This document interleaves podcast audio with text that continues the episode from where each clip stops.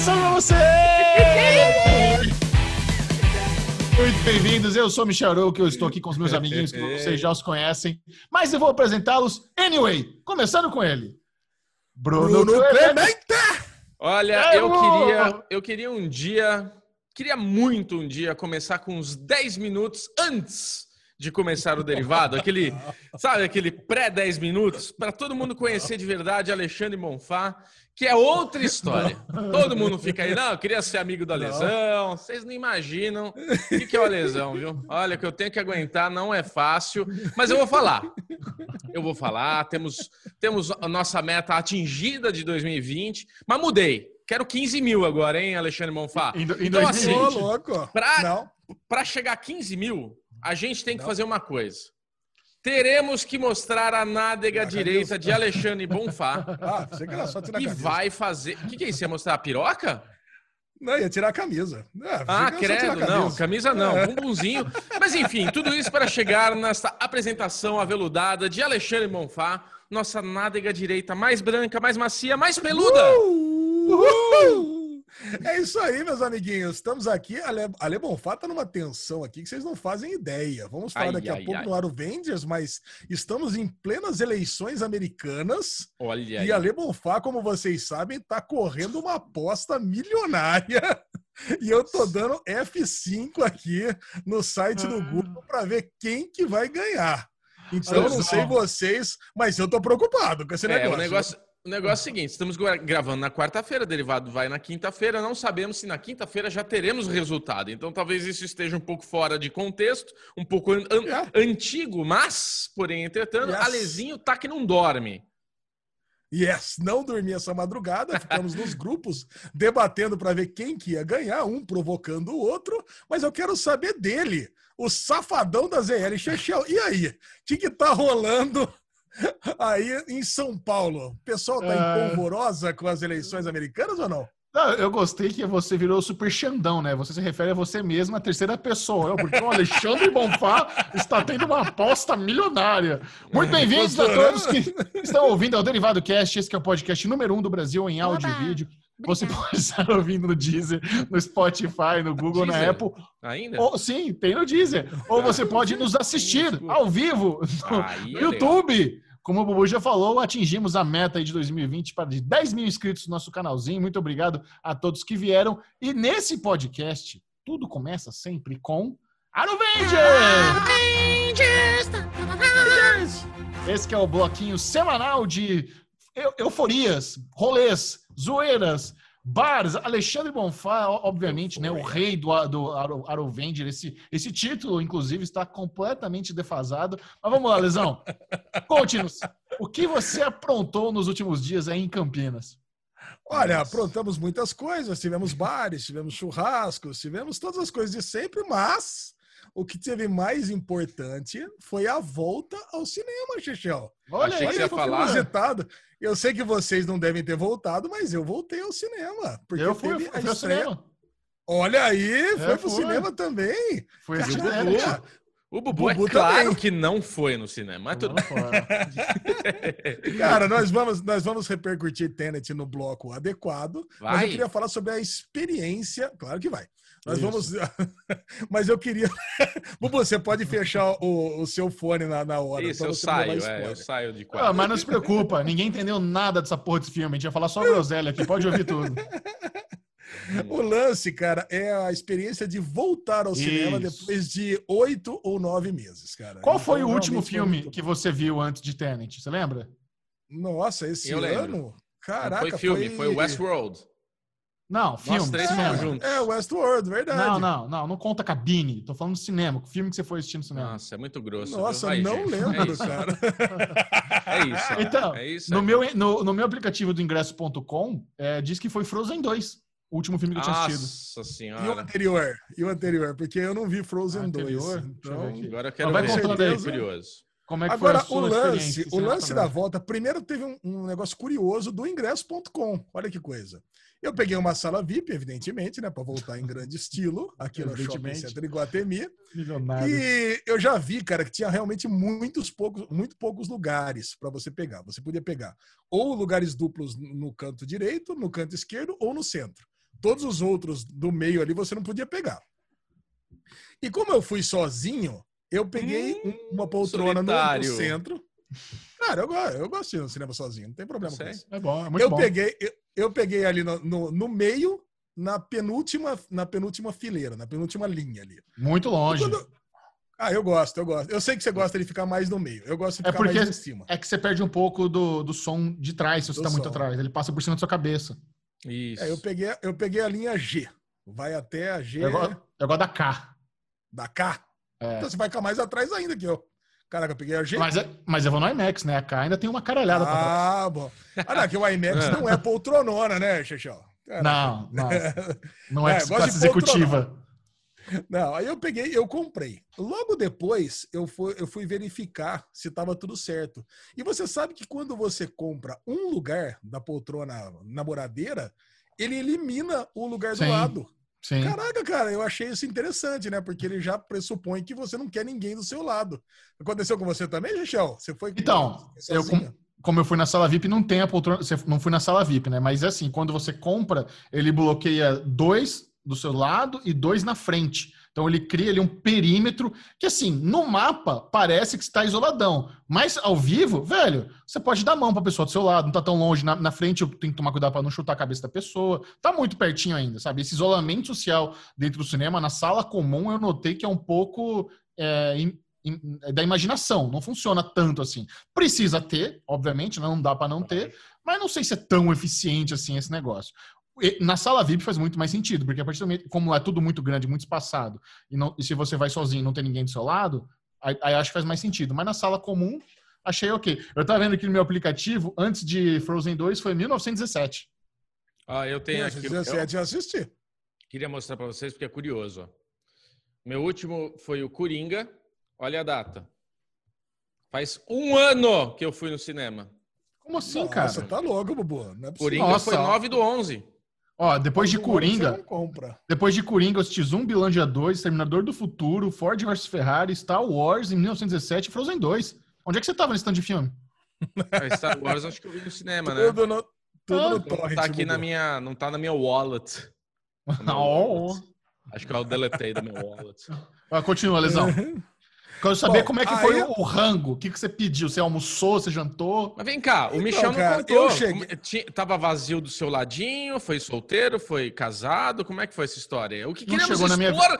O que, como assim É. não chegou na minha vez? O Ale tá Ale- contando Vai, ainda. Vou, vou terminar, vou terminar minha experiência, depois nós passamos para ver, a versão full do Chechão. Ai, delícia. ser- a, a minha, a minha foi rápida. Cheguei atrasado. Cheguei atrasado, não. Cheguei. Cara, eu cheguei exatamente no horário. Então eu não queria perder nada, né? Eu já entrei para ver como é que ia estar tudo, para poder narrar para vocês. Entrei no cinema, cara, e eu fiquei surpreso, porque não teve nada. Não teve trailer, não teve propaganda, não teve aviso. Cara, não teve nada, cara. Eu entrei. Na verdade, eu entrei um minuto depois, né? Então pode ser que tenha tido aqueles avisos, coisa e tal, de incêndio, essas coisas tudo que tem. E, e já começou o filme. Cara, eu fiquei impressionado. Delícia. Cara, era, era- era- o meu horário era, era 15 e era, era 3 e 10, cheguei 3 e 11 e já entrou aquele símbolo da, da Warner Brothers. Cara, tava lá, na tela. Então, puta, não comprei nada, não comprei pipoca, nem coca, nada. Mas não tem garçom na sala VIP? Na, na, do Iguatemi, não. Você não pode pedir lá no Ah. meio do filme. Se bem que qualquer sala VIP, você não pode pedir no meio do filme. Você só pode pedir Não, não antes. pode. É, você pode pedir antes, sim. Então não, não ia adiantar nada. Então eu cheguei lá. Puta, que frustrante. É, filme. não deve estar com esse serviço, né? Que o cara vai ficar desfilando com a tua pipoca. Mas a galera, a galera tava comendo pipoca. Tava podendo, tava, Não, tava podendo Comer um pipoca sim, mas trafegar com a tua comida, acho que aí já Você não é ficou de legal. máscara? Claro que não, né? É, Eu não fico de máscara nem no shopping, né, Xixi? Eu uso Nem no estratégia shopping? Da... É, eu, fico- eu uso a estratégia do sorvete ou da garrafinha d'água. Ah, Você entendi. entra, é, você sabe, né? Pega lá uma garrafinha d'água e fica trafegando com a garrafinha d'água. não façam isso em casa, viu, criança? Eu não falei isso pra ninguém. Não faça isso na rua, né? Em casa pode ficar sem máscara. Mas assim, não tinha ninguém de máscara dentro da sala de cinema, não, viu? Eu- Mas é porque a galera tá comendo. Quem não tá comendo tem que ficar de máscara. Não, não, não. Tinha um monte de gente que não tava comendo e tava sem máscara. Não, não Ah. tem essa, não. Tá, Ok. não, Não, Campinas acabou a pandemia. tá várzea. Ah, ah, Não, com certeza. Eu fui no, eu, eu fui no, Virou Tasmania. Gira aí, Ale. eu, fui no, eu fui no rodízio também. Eu tenho que esperar, né? A manifestação total. Pegou arzinho sem máscara. Não, Ah, zero, não, zero, não, zero, zero arzinha.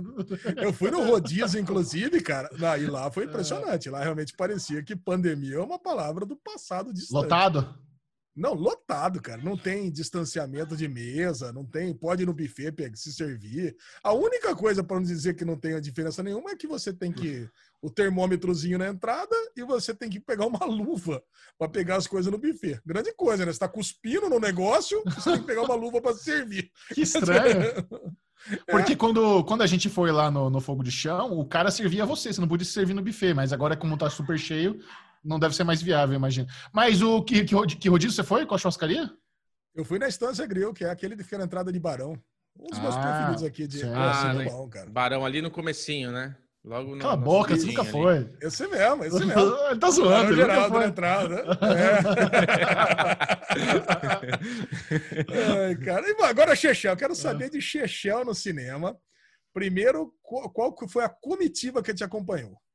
Cara, você sabe, né? Eu sou um cara solteiro, então assim, eu, eu realmente eu fui sozinho. Não fui com ninguém. Eu fui sozinho ao cinema. Nossa, pior introdução. Você sabe, o cara solteiro, fui sozinho. Já estragou logo a brincadeira. Não, eu não consegui, não consegui nem brincar. Fui sozinho ao cinema e eu fui assim. O meu plano era ir numa sala VIP. Né? Eu até recebi o convite aqui da, do Kinoplex, da sala VIP que eles têm, que dizem que é a melhor sala VIP de São Paulo. Mas o problema é que é um convite físico. Eu teria que ir até lá trocar o papel pelo ingresso. Eu não consigo ah, reservar com antecedência. E é muito longe. Então, porra, eu vou até lá e chegar lá, não tem um assento bom, não tem horário. Eu falei, não vou arriscar. Então, fui aqui no Anália Franco, perto de casa mesmo, fui no UCI. Pior pipoca, o UCI é a cine- única rede de cinema que não investiu em bomboniera ainda, aquela pipoca murcha. Eu nunca peço pipoca no UCI, mas como foi a primeira vez também em oito meses que eu fui ao cinema, eu deixa eu né, fazer a tradição, pegar pipoquinha. Então, peguei uma pipoquinha pequena, doce embaixo, salgado em cima, um, um, refri, um refrizinho e fui para a salinha IMAX aqui. A salinha IMAX eu gosto. O IMAX aqui do UCI é uma delícia, pertinho de casa, é, é muito mais barato que o JK, a sala é excelente, a sala em si é muito boa, a- muito boa, a pipoca que é meia boca, né? Mas enfim, é, e cara, foi, foi, deu uma sensação gostosa, sabe? De, de, de sentar no cinema. No, no- ao contrário do seu, na minha sessão teve aqueles joguinhos do Cineflix lá que eles botam. Ah, que, de que trilha sonora é esse filme? Tem umas brincadeirinhas antes. Teve comercial, teve trailer de Mulher Maravilha, do 007, teve uns trailers, acho que teve trailer dos Novos Mutantes também, não sei, teve, teve uns, não, não começou direto igual o seu. E, a, e, a, e Mas, aí, assim, eu, entendi por que, que não teve, né, cara? Porque faz sentido. O negócio é ficar o menor tempo possível é, confinado num lugar fechado. Eu gostei que não teve. Sim, agora eu não tinha parado pra pensar nisso, realmente faz sentido. Mas assim, o menor tempo, sabe, de- se você ficar 15 minutos a menos, vai fazer realmente muita diferença? Não sei. Mas o, o lance também de não ter trailer é porque não tem quase mais filme para estrear esse ano. Realmente não, não tem, tem sentido ter trailer por causa disso, porque não tem, não tem estreia mais, né? Mas ah, aí é isso, né? O que eu falei, quando você compra um, um assento lá nessas, nessas salas normais, ele bloqueia dois, dois de cada lado, dois na frente e dois atrás. Né? Você cria um perímetro. Só que na prática, a pessoa que está na sua frente, na sua primeira diagonal, está muito perto. Você consegue chutar a pessoa de tão perto que ela está. Então não, não é tão distante assim, mas não tem muito o que fazer. Também vai blo- vai bloquear três, cinco lugares, não tem muito o que fazer. E a recomendação é que todo mundo fique de máscara na sessão inteira, a não ser que você esteja comendo ou bebendo alguma coisa, né? Essa que é a recomendação que eles fazem. Mas tem. Você ficou? Eu tava comendo, né? Eu comi pipoca, eu falei pra você. Aí eu deixei. Aí Essa eu deixei pipoca, a, a pipoca durou, da pipoca, durou é. duas horas. né? Eu deixei um fundinho ali caso alguém reclamasse. Aí eu, cadê a máscara, cuzão? Tô comendo aqui, ó, que papo é esse? Aí Eu dou uma chacoalhada, deixei o fundinho ali pra isso. Mas é, pô, é foda. Eu, não- eu tô brincando, é complicado esse inferno, ficar duas horas de máscara. E o Tenente é mais que duas horas, né? O Tenente é longo. Eu sei que eu saí do cinema, tá vazio, o shopping tá fechado já. Falei, nossa, apocalipse zumbi aqui, o que aconteceu na Anália Franco? Já tá tudo fechado. Mas assim, foi, foi uma sensação muito gostosa. A gente a gente está contando aqui nosso depoimento, é importante deixar claro, a gente não está incentivando a galera a voltar ao cinema. A gente sabe que é complicado. No meu caso, é, sempre é importante repetir isso. Eu sou um cara que moro sozinho, já fiz teste de Covid duas vezes, não estou botando ninguém em risco, eu sou um adulto que toma minhas próprias decisões. É, não, não fazemos parte da campanha volte ao cinema, volte se você quiser, cada um faz o que quiser da vida, a gente não está incentivando, mas nós estamos aqui compartilhando como foi a nossa experiência, para não ser hipócrita também, né? A gente tá falando, porra, fica em casa, fica em casa, a gente vai pro cinema, é hipocrisia. Então, nós fomos ao cinema, assistimos Tenet e vamos falar sobre o filme mais pra frente no bloco de spoilers. E meu outro Arovengers foi do Halloween. Teve Halloween sábado, né? Dia 31. Olha aí! E, e- eu me vesti, e eu me vesti todinha. Botei fantasia, É, botei batom preto na boca, bot- pintei cabelo de vermelho de Felipe Neto, é, comprei a, a máscara do Ghostface de pânico. Para quê? Para trabalhar. Porque eu fiz um- uma live com a Aline Diniz, da foi o Falando de Nada especial Halloween, patrocinado pela Galápagos. Cara, fiquei muito feliz que a gente conseguiu esse patrocínio da Galápagos, porque eu já era um fã do Black Stories antes de.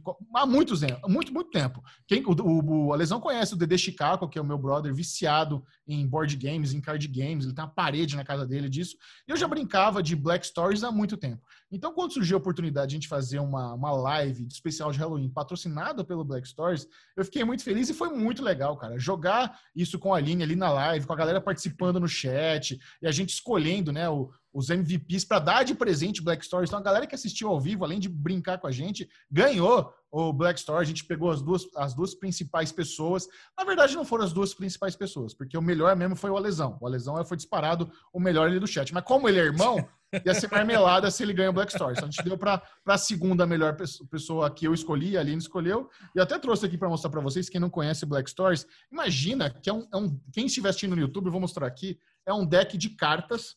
E cada carta é uma historinha macabra. Na verdade, tem vários tipos de, de, de Black Stories. Se você entrar É, lá no. isso, isso que eu ia te falar, Amazon. Michel, que é legal falar, porque o Michel, ele, a gente, né, promoveu aí, tava falando, e eu fui comprar também, que eu fiquei interessado no joguinho, e procurando, eu falei, caramba, será que tem infantil? Cara, tem a partir de três, tipo, sugerido a partir de três anos de idade pra frente.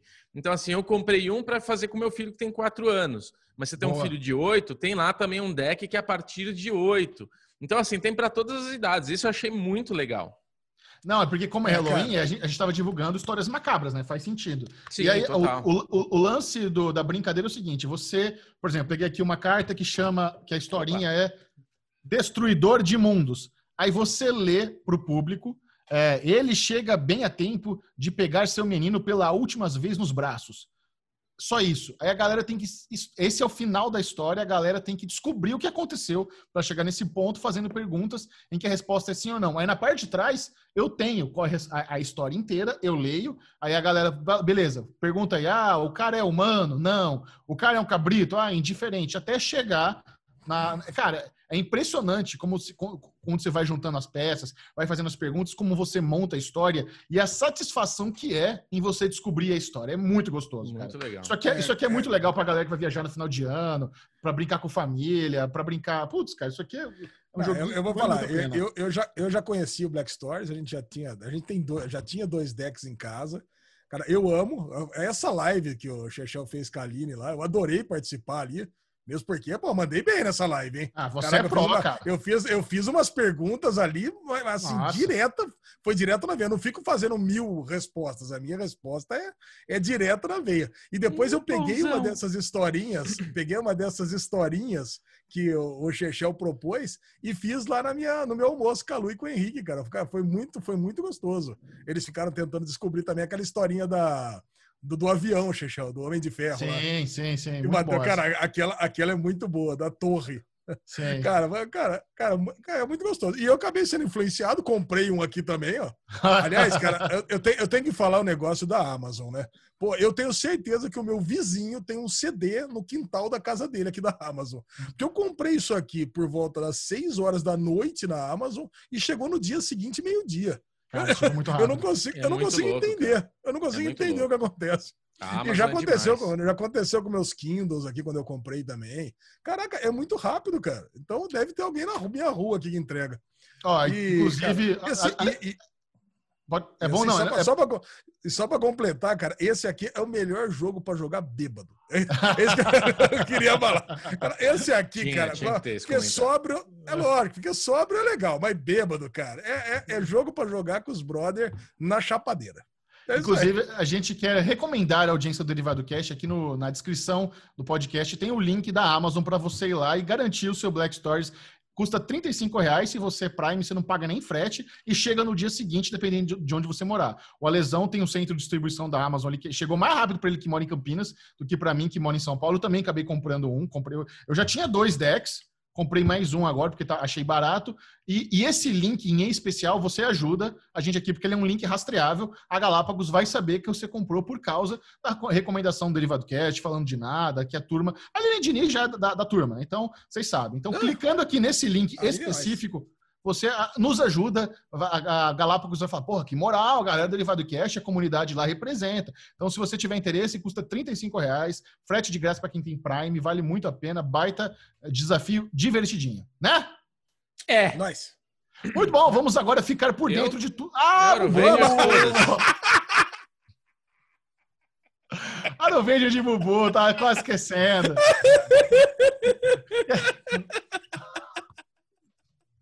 Desculpa, Bubu. Conte-nos. Como não quero foi? mais brincar. Como foi a sua semana? Compartilhe não com a turma. Quero mais brincar de derivado. a Sabrina comprou para mim esse negocinho que bloqueia a câmera agora. Sabe esse negocinho que foi É, isso aí. Meu vai ser rapidinho, então. Vai, não vou me alongar muito. Esse outro, que outro boné de mil reais você comprou semana? Isso. Bubu, final de semana foi trabalhando, projeto secreto, ainda não posso falar. Por causa desse projeto que a gente fez no final de semana, eu tive que fazer o tal do exame PCR, que a pessoa vem com aquele cotonete de um metro e meio de altura, que tem que fiar lá no fundo do seu nariz. E, cara, organizada a bagaça, hein? Fui no Fleury fazer esse exame. Você entra com o carrinho lá, tem um estacionamentinho, a moça vem, pergunta seu nome, seus dados, vai lá, verifica, manda para você estacionar teu carro numa outra baia. Você vai lá, estaciona, tá a médica lá com todas as coisas lá para a Fernalha. Aí vem, né? Eu tava tranquilo. Falei, não, tá bom, vamos ver qual que é desse cotonete. Mas assim, o cotonete é fininho, cara. Mas a sensação dele entrando, entrando, entrando, entrando, tipo, ah, chegou. Não, vai mais um pouquinho, mais um pouquinho, um pouquinho, um pouquinho. Fala, caralho, vai bater no fundo de alguma coisa, vou vomitar em cima dessa mulher, velho. A minha sensação é que eu ia vomitar nela em algum momento. Mas não, no até nariz. que... Cara, é porque ela vai enfiando, enfiando, parece que vai sair na garganta, né? Ah, eu fiz, eu fiz duas vezes já, eu tô ligado. É, então. Parece que, sei lá, mas não dói nada, é só incômodo. É incômodo, né? é, é, é bem incômodo. Agora, ela fez nas duas narinas e no, por último tem que fazer na garganta. A garganta Isso. é quase gorfei, que ela veio lá, ah, eu vou fazer, eu, oh, na cara dela, assim, ela deu até uma afastada, sabe? Muito bom. Então tá, esse foi o Mero Vendes. Eu vou fazer mais um não. rapidinho aqui. Não, não Bubu, eu quero que você conte, eu quero que você eu conte a não, parada. Não, contar. Que é... O que, que você quer que conte, Alizinho? Eu quero que você conte do PS5 que você comprou aí, causou terror no casamento. Ah, não, isso é mentira. É... E outra coisa que foi muito legal, a Beatriz Galvão, nossa ouvinte aqui do Derivado Cast, a Sabrina estava participando de uma live um chat, no chat ao vivo do YouTube lá. Sabrina, é... para quem não sabe, é a esposa de Bruno Clemente. Minha esposa, é. Ela estava participando de uma live de negócio de educação, aí tava os professores lá falando, palestrando e tal. E ela, ah, deixa eu fazer um comentário aqui, tirar uma dúvida com a, com a professora. E ela escreveu: só que acontece, ela estava logado com o meu YouTube, porque a gente tem o nosso, o meu YouTube é o YouTube pago, então quando a gente está vendo com, o nosso filho, tudo ela usa a minha conta para não ter propaganda e tal. E daí veio a Beatriz Galvão e escreveu: Bubu, faz parte do melhor podcast do Brasil. Aí a Sabrina, tipo, caramba, tô com o login do Bruno aqui e tal. Aí foi muito fofinha, ela me mostrou aqui. Um beijo pra Beatriz Galvão, então. Então você tava numa live lá. aleatória de ensino e a pessoa conhecia o Derivado Cash, é isso? Conheci o Derivado Cash, tava... cara. Uma coisa muito, muito X, bom. assim. Você vê como o derivado ele, ele espalha a palavra mesmo, né? Agora, o que, que você queria saber, Alezinho? Ah, o. Instagram. O Instagram tá com um filtro do PlayStation 5, que é aquele de, de realidade aumentada. Então você baixa lá esse filtrinho, coloca o PS5, você vai ver, e tem a caixa do PS5. E daí eu baixei esse aplicativo, tirei uma foto em cima da mesa da minha sala e mandei para minha esposa. Falei, Sá, comprei. Olha só, promoção foda. Era 7 mil reais, paguei 4 mil. Ela, o quê? Como assim? Não, tem, não sei nem o que falar. chegou emoji, em casa. Emoji de, emoji de dedo. É, emoji de dedo. Cara, ela chegou em casa, cubico desse tamanho, e eu tava jogando Nintendo Switch com o Vitor. Como assim? Você comprou mais um videogame caro e não sei o quê? Eu falei, meu, mas é demais. Olha aí, o Vitor já tá jogando. meu, mas não faz sentido e não sei o que. Ela virou, era o Nintendo. Ela, ué, eu falei, não, amor, é um filtro do Instagram, é mentira. Ela, ai, meu, caralho, tal. Já ia dormir na rua. O Bubu fazendo bullying com a esposa. Muito bom. Isso é um relacionamento saudável. Eu gostei. Gostei que você, você, faz brincadeiras assim. Achei legal. Óbvio, Também faria assim. A gente, a gente brinca bastante. Essa é, a é, e, é, e, é claro, né? Ela falar, puta, é pro imbecil que pagou mil reais num boné, pagar 4K no videogame, faz, com, com certeza ele comprou. Não, é. não, isso ela não. Primeiro que ela não sabe dessa história do boné. Ah, Já você falou que ela descobriu? É, ela descobriu. É verdade. Rolou uma pistolista também. Tá foda, é. Tá difícil administrar esses momentos. Aí tudo bem, segue o jogo, segue o jogo. Muito vamos bem, lá. agora sim, vamos ficar por dentro de tudo da cultura nerd pop geek do planeta Terra, é o Daily News! Uh! As Temos bate-uma? Deixa eu ver se tem bate-uma. Principais notícias que assolaram o nosso mundinho. A gente sempre gosta de começar com o facão, Alexandre Bonfá. Teve série cancelada essa semana? teve série cancelada e, por incrível que pareça, não temos séries canceladas da Netflix. Oh, Netflix. graças ah, a Deus. A Netflix veio, escutou o Derivado Cast falou: vou dar um sossego para esses meninos. Boa, Mas teve realmente. série cancelada do nosso streaming favorito, Hulu. Veja só. Uh. Castle Rock cancelado depois de apenas duas temporadas. Aquela série, a série que eu adiei para assistir, agora não vou assistir nunca mais. Exato. Cara, Castle Rock, série que adapta a obra de Stephen King, não é uma obra original, eles pegam o universo de Stephen King e criaram essa série. A primeira temporada eu assisti, gostei bastante. A segunda realmente passou meio batido. A segunda eu não assisti, não vi ninguém falando, no final das contas foi cancelado. Aí é bom que a gente não, nem precisa assistir. A segunda temporada de Castle Rock rodou. Aqui no Brasil passava onde? Castle Rock, alguém lembra? Acho que estava na Amazon, se não me engano. Na Amazon? Pode ser. Acho que entrou é, na Amazon. Acho que é isso mesmo. É. É, não, tem no Stars Play também. Ah, então é no Stars Com Play. tem no Stars Play. Eu lembro que entrou em algum lugar mesmo. Muito bom. Vamos, vamos lá. Já a Fox cancelou depois de uma temporada as séries que ninguém viu, Filth Rich e Next. Muito bom. Foda-se. Cara, próximo. Não, Next é legal porque me lembra o nosso querido Tiago Lourenço, que uma vez teve aquele quadro engraçadíssimo, Momento Next no Pod Maníacos, cara. A primeira vez que eu vi, eu morri de rir, cara. Era ótimo mesmo, saudade. Cara, beijão pro Tiaguinho Lourenço. Agora, o Picoque fez feio, hein? Nem, nem começou direito essa plataforma, já veio cancelando Brave New World. Caralho, a série puta, tinha um puta no potencial e foi cancelada. Bubu, como é que você se sente tendo assistido a primeira temporada inteira? Teve cliffhanger essa temporada ou não? lógico que teve. Imbecil. Toma, seu otário. Perde 10 horas da sua vida e para tomar um cancelamento. Porra, e o que você falou, falou bem, Ale. Ela tinha um potencial, assim, era uma série muito legal. Eu gostei. Ela tinha umas. É aquela série assim, não é perfeição, tem uns altos e baixos, mas é uma série boa de ver. Quem viu, tenho certeza que não se arrependeu de ter visto. Ah, Infelizmente, é. cancelou. Agora fica, agora fica aquele, aquela ressaca, né? Como é que eu vou assistir? Eu tinha assistido três episódios. Agora, como é que eu vou assistir os outros sete? Se ah, não for cancelada. Tá bosta, ah, não, não assiste, era, né? porque daí você vai ficar querendo saber o que vai acontecer e não vai saber nunca. Cara, o problema é o seguinte, né? Brave New World foi a primeira série original do Peacock. Peacock quer entrar aí na guerra dos streamings, quer concorrer com a Netflix, quer concorrer com a Amazon Já Prime Video. Aí os caras vão lá e cancela a primeira série original deles na primeira temporada, com final aberto, sabe? Porra, sabe? Nem, nem, que, nem que gasta uma grana, encomenda uma segunda para encerrar a história, mas para você ter nome, para você ter credibilidade, sabe? É. Você cancelar a sua primeira série original com final aberto, puta cagada, cara. Baita é. cagada. É. Saber ser cagado se é um resquício aí de pandemia, né? Às vezes tá com um problema financeiro lá e não tem é como óbvio, fazer uma segunda é óbvio temporada. Que é, é, óbvio que botaram a culpa na pandemia, Bubu. Você, você falou tudo, né? Mas mesmo assim, o já tem razão. Tinha que Faz um colocado. último episódio. Faz é. um último episódio. Não, tá louco, pelo amor de Tá Deus. bom? Agora Vamos vamos, vamos para as vamos pras Ô, renovações calma, agora. Deixa ele falar toda hora. Vamos para as renovações agora. O canal CBS All X, que eu jurava conhecer todas as séries, tem uma chamada No Activity. Vocês conheciam No Activity? Hum. Também não, caramba.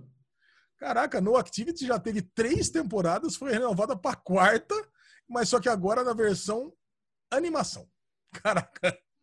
Você olha que coisa curiosa. Era, era uma live action que virou animação. Boa solução pro Covid essa aí, não precisa abrir câmera, gostei. É.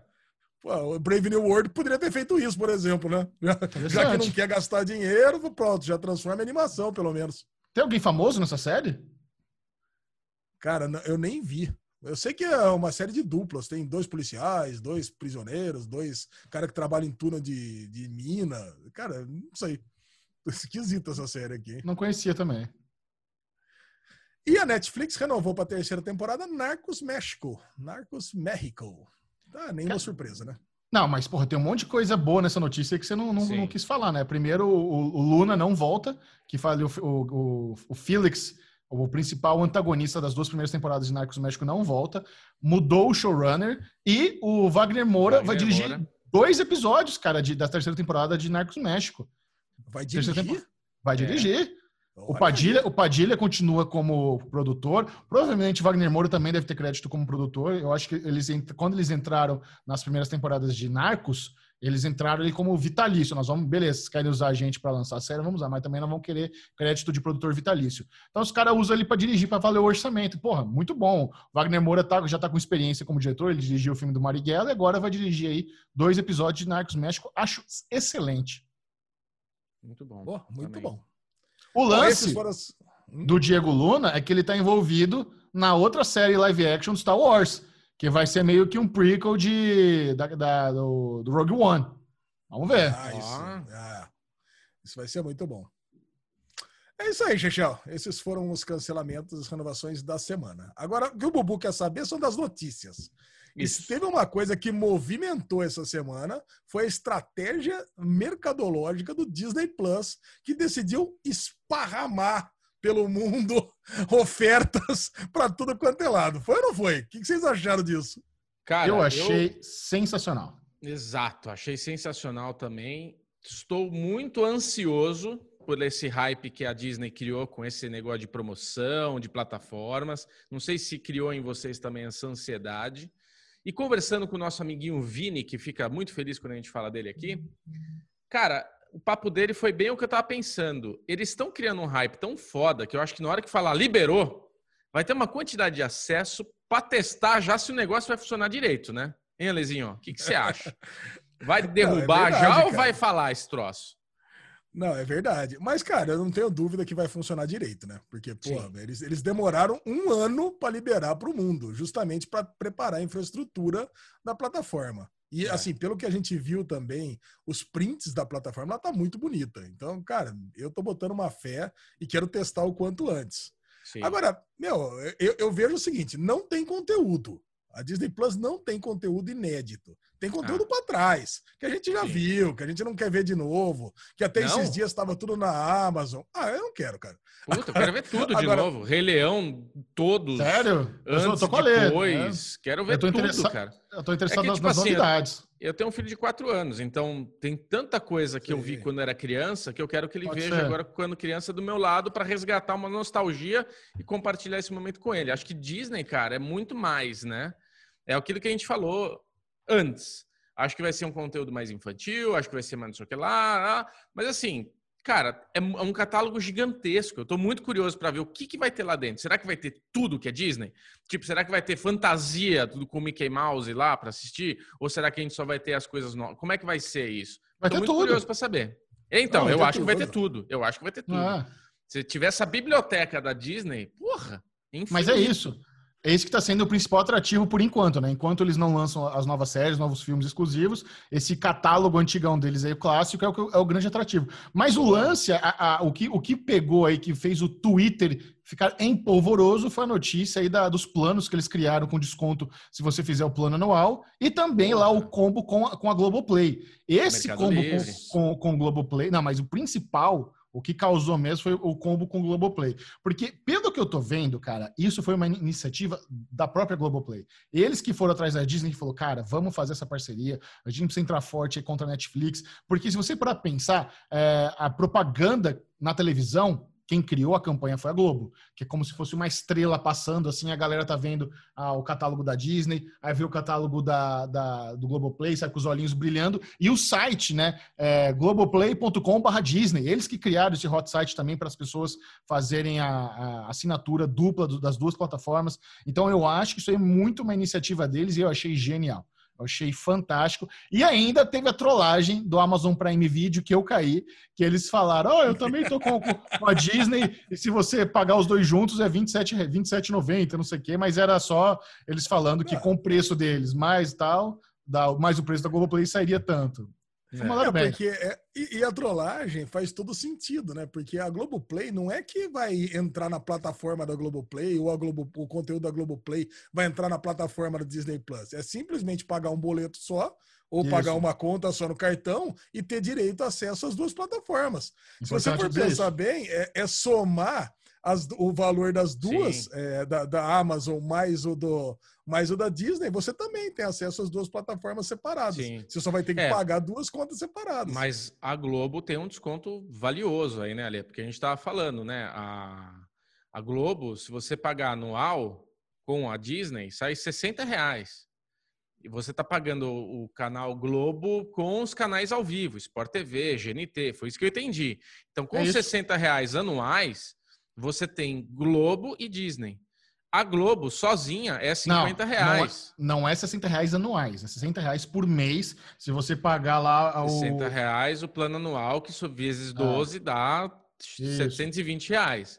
Beleza, tem que pagar, você tem que desembolsar 720 reais. Só que assim, se você parar para pensar, é, hoje, eu, eu, com essa notícia da Globo, eu penso seriamente cancelar minha Vivo, ficar só com a internet fibra da Vivo, sair com os canais todos da, da, da Vivo, ficar só com internet, que sei lá, vai dar uns cento e poucos reais de economia e eu vou ter 60 reais de gasto. Então eu vou economizar uns 60 reais por mês. Então eu, eu gasto na frente 720 e economizo no ano 720. Porque assim, cara, hoje eu não vejo mais TV aberta. Eu não assisto mais SBT, eu não ah. assisto mais nada. A TV a cabo, eu assisto TNT só para ver o Michelzão lá brilhando. O resto eu não vejo mais nada. Eu, eu vejo Esporte TV por causa da Fórmula 1, por causa de esporte, que também não sei como é que vai ser ano que vem, né, Ale? Porque falaram que ia renovar a Fórmula 1, até agora não teve notícia se foi renovado ou não com a Globo. É, mas enfim, então assim, você ter todos os canais. É? A, Motor, a Motorsport GP comprou e ela tem direito de colocar em qualquer canal. Tá falando é. com vários canais agora. É. Mas assim, esse, essa estratégia, ela, ela, é uma, uma forma que poucas pessoas vão conseguir, né? Porque é isso, você precisa ter capital, você precisa ter dinheiro para desembolsar é. 700 pau de uma vez. Aí Sim. se você fizer a conta, putz, 700 pau dividido em 12 vezes, seria é, como se eu estivesse pagando 60 reais por mês na Globoplay, é mais canais ao vivo Não. e Disney. É um bom negócio. É um, é. é um bom custo-benefício. Mas não é todo mundo que vai ter essa, essa, essa bala para desembolsar. Então, Exato. assim, se a, gente, se a gente fizer as contas aqui, ó, Combo Globoplay, mais canais ao vivo e Disney Plus, fica 12 vezes de R$ 59,90. É um ótimo custo-benefício. Você, esse plano só da Globo já era 50. Então é como Exato. se você pagasse mais dailão por mês para ter, ter a Disney Plus. Então, para mim, esse é um custo-benefício incrível. Você incrível. ter Globoplay, mais canais ao vivo, mais Disney Plus, pagando R$ 59,90 por mês, é excelente. Não, excelente. Muito bom. Muito bom. É, Agora, eu, o que me faz que, balançar. É o, que me faz balançar, meu amor Alexandre Bonfá, é o Mercado Livre que o Mercado Livre tem uma promoção, vai ter a promoção, que eu, por exemplo, sou nível 6, né? E eu vou ter, quando, dependendo do seu nível, nível 1, nível 2, nível 3, o seu nível é a quantidade de meses gratuitos que você vai ter na plataforma. Seis. Então, eu sou nível 6, eu tenho seis meses grátis de Disney. Porra, aí fudeu. Aí a Globo vai ficar seis meses no, no banho-maria, porque, cara, seis meses grátis são seis meses grátis, né? Metade de um ano aí sem pagar a porra da Disney. Então, foi, foi um. Provavelmente eu vou fazer esse. Esses planos do Mercado Livre são muito interessantes. No né? Mercado Livre, eles estão eles estão de olho no mercado de streaming, porque eles têm também lá a parceria Sim. com a HBO Go, que se você é nível 5, você tem 35% de desconto na HBO Go, e agora você tem essa, se você é nível 6, você tem seis meses grátis na, no, na Disney Plus. Então, eu até fico... É, cara, eu fico pensando, o que, que, que o Mercado Livre quer? Com o mercado de streaming? Será que eles vão lançar o serviço de streaming deles? Será que eles vão comprar algum? Será que eles vão fazer alguma parceria? Porque já é a segunda boa parceria que eles fazem com, com o serviço de streaming. E, ah. pô, para quem, quem compra um monte de coisa online que nem o Bubu, isso é muito, muito bom. Muito Não, Xaxão, eles ganham, eles ganham um percentual na transação, só isso. É, é, muito, é muito, mais simples que você imagina. É, eles querem que o dinheiro passe por eles, eles têm um subadquirente, que é o mercado pago. Sim, sim, sim. Beleza, é, beleza. É. Eles são um mini banco e eles incentivam você continuar sendo nível 6, nível 5 para ter o desconto. Você falou nível 5, mas o nível 6 tem 45% na HBO Go. Eu pago R$19,00 por mês na HBO. Então, é delícia, muito cara. barato, cara. É muito, muito barato. barato. Quer dizer, não é barato o valor dos streams, é barato em cima do valor da HBO. Vai. Agora, já, cartões. Agora, já fizeram a conta, Lesão? Quando você está pagando todos os streamings? Ah, é? Vamos fazer? streams dá menos de 100 reais. Acho que dá menos de 100 reais. Não, lógico que dá mais de 100 reais. Não é possível isso. Dá mais de 100 reais? Ó, eu, pago, eu pago os mesmos 19 reais aí no, na HBO, que o Bubu, que eu sou nível 6. Eu mudei também na, na mesma estratégia que o Bubu. Eu pago R$22,90 na, na HBO. Eu pago R$7,90 na Amazon, que eu pago anual, como você, né? 89 por ano. Uhum. Eu pago R$14,90 no Stars Play. Agora, o, a, a, Apple TV Plus eu não estou pagando nada, porque eu acabei de comprar uma Apple TV nova, então eu tenho seis meses gratuito. E eu pago. Qual que é a última que faltou? Netflix. Falta Netflix. Netflix eu pago caro, eu pago 45 porque eu tenho o plano é, para a família toda. A Netflix aqui. é o mais caro. É, dá 100 reais, mais ou menos 100 reais. Dá um pouquinho. Cara, a Apple, um curioso você ter falado da Apple. A Apple, eu, eu, comprei o iPhone 11, né, quando lançou, e eles estavam com aquela promoção que estava lançando o serviço da Apple Plus, que dava um ano grátis e vencia agora, acho que no mês 10, mês 11. Eles aumentaram para fevereiro ou março o meu, a minha, a, a, esse lance está gratuito. Continuou gratuito até fevereiro, março a minha conta. Olha que animal. Vocês acham que essa vai ser a tendência dos consumidores? A galera ter um plano de internet, cancelar a TV a cabo e assinar os streamings? Eu falo isso há muito tempo aqui, cara. Você ficou brigando comigo, né, no bom sentido, que para mim a TV a cabo tá morrendo sim e muito curto prazo, porque é o, a tua, o teu ponto, né, quando eu levantei essa bola, é, é justo. Acho que tem lugares no Brasil que a gente ainda tem uma internet muito ruim, ainda o serviço não é, e a TV chega com mais facilidade, a TV a cabo, né? Numa Sky da vida e tudo. Mas eu acho que a curto prazo morre, cara. Morre, porque é muito mais é, é. vantajoso você assistir as coisas no tempo que você quer, muito mais, mais vantajoso você poder escolher as coisas que você quer assistir. Então, por exemplo, o Ale. O Ale com certeza vai ter Apple Plus, o Ale, bom, o Ale vai ter tudo, é um mau exemplo. Mas assim, o, o, Michel, ele consegue peneirar o que interessa. Pô, HBO Go eu não posso deixar de ter, Netflix eu não posso deixar de ter, Amazon eu não posso deixar de ter. O resto dá para negociar. Globoplay é. é importante, o resto dá para negociar. Então assim, são opções. A TV a não cabo. Tô, não tô com pressa cabo... de Disney Plus, por exemplo. Não tô com pressa de Disney Plus. Exato. A TV a cabo existe o problema que quando você faz, para você ter o desconto, você tem que fechar um ano, aí você tem que ficar 12 meses preso numa TV a cabo. Se você quiser mudar teu plano, porque você não. Eu, ah, eu não assisto ESPM, eu só vejo Sport TV. Ah, mas o teu como já faz parte. Mas eu não quero. Eu quero que tire o valor desse daí. Não, não dá. Então você é obrigado a fechar aquele plano X, porque. E quanto custa? Pô. 150, 250 TV a cabo? Então, TV a... eu na minha casa eu tenho um plano uh, de internet, se não me engano, acho que eu, é 100 megas na minha casa e é um plano médio para pior assim de canais é, pagos, né? TNT, Sport TV, GNT, tem esses básicos. Na minha casa sai 200 e pouquinho, 219, 207. É uma coisa. Eu acho também. que só a internet vai cair para 100 reais, entendeu? Eu prefiro economizar 100 reais e selecionar o que eu vou ver de streaming do que ter 100 reais de canais agora, a cabo. eu não agora, vejo nada. Não, Bubu, o que eu queria falar para você é o seguinte: você está fazendo essa conta toda da Globoplay, mas é. eu. dos canais da Globosat que vão entrar aí na Globoplay, mas eu tenho, eu tenho uma crítica terrível contra a parte ao vivo da Globoplay. Sim. Porque eu tenho, eu tenho, eu tenho no meu quarto aqui, eu tenho os pontos aqui em casa da, da TV a cabo também, mas eu não uhum. tenho no meu quarto. Porque justamente, eu falei, ah, se eu tenho streaming tudo aqui, eu não preciso ter Globoplay. Sim. Tem até a caixinha mágica aqui dentro dos canais também, então, para por que, que eu vou precisar ter ponto, ponto de TV a cabo aqui, né? É. Aí, quando eu tento assistir a Fórmula 1 na Globo, no Globoplay, que é o que eu pago, eu não consigo. Porque a Globo os em canais- Campinas não libera, né? Não, Cara- não, não, não. Não, não, não, não. Libera, libera. É que é muito ruim. Ela picota, o cara tá ultrapassando, congela, o som desaparece. Ele é muito ruim, cara. O serviço Mas, é Ale, muito ruim. Se os é- canais da Globosat vierem com o mesmo problema de qualidade, aí não dá. Aí realmente não, não, não vai ter Então, mas condições. aí eu queria levantar uma bola, Lê. Será que o problema é na sua casa? Porque assim, eu assisto muitas Não. vezes A via tanto o Globosat, tanto é, Sport TV, quanto quando passa a Fórmula 1, porque os treinos no final de semana são na Sport TV e a, a corrida é na Globo. Eu vira e mexe, assisto no celular via streaming. Nunca tive problema de travar. Eu tive. pro- Não, mentira. Eu tive problema esse final de semana e eu imaginei que pode ser uma macutraca aí da, da Globo, porque para ver Sport TV eu preciso entrar no Globo Sat Play. Só que lançou o Globo Play, que tem os canais de streaming, né, ao vivo. E esse final de semana o Globosat estava travando. Nunca travou. Esse agora que lançou o esquema para você pagar na Globo ter tudo, eh, começou a travar. Eu não consegui assistir o treino, cara. Não, mas o lance, o lance é o seguinte: o Globosat Play nunca travou. O Globoplay é que travava, e, mas só que nunca travou no celular. Ele trava na Apple TV. Na Apple TV é Hum. muito ruim, cara. Eu não sei porquê. É, é realmente muito, é muito fraco. Mas essa é a principal reclamação dos consumidores da Globoplay. A galera reclama muito do aplicativo, que o aplicativo em si é lento, trava.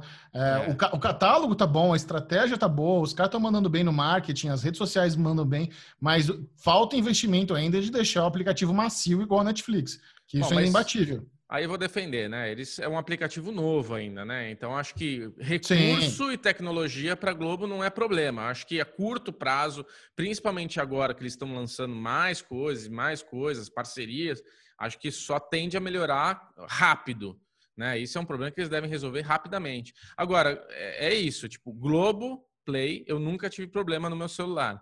O Globo Sat Play, esse final de semana eu tive um probleminha, mas foi esse final de semana. Até então eu usando aqui rede São Paulo, tal, 4G, vivo, funcionou delícia, cara. Agora eu fico me perguntando como a HBO Max pretende chegar ao Brasil agora que eles viram esse baita combo que a, a Disney Plus fez com, com a Globoplay. Porque deve dar medo. Fala, É. caralho, velho, o que, que é? A gente vai chegar sozinho cobrando 35? Como é que as pessoas vão assinar a gente agora? Isso é complicado. Dificultou. chegar a 19 reais. Esse, esse move com- complicou muito a vida da HBO Max. Muito, muito, muito. Porque é isso, fa- nas- no final das contas, quem assinar todos os streams, depois dos benefícios de meses de graça, de não sei o que, vai passar de 150 conto fácil. Vai passar. Mas, ó, Então, assim, por muitos anos, qual era o padrão? A galera tinha TV a cabo e Netflix. Hoje, a, partir de 2021, as pessoas vão começar a optar entre ter TV a cabo e ter serviços de streaming no plural.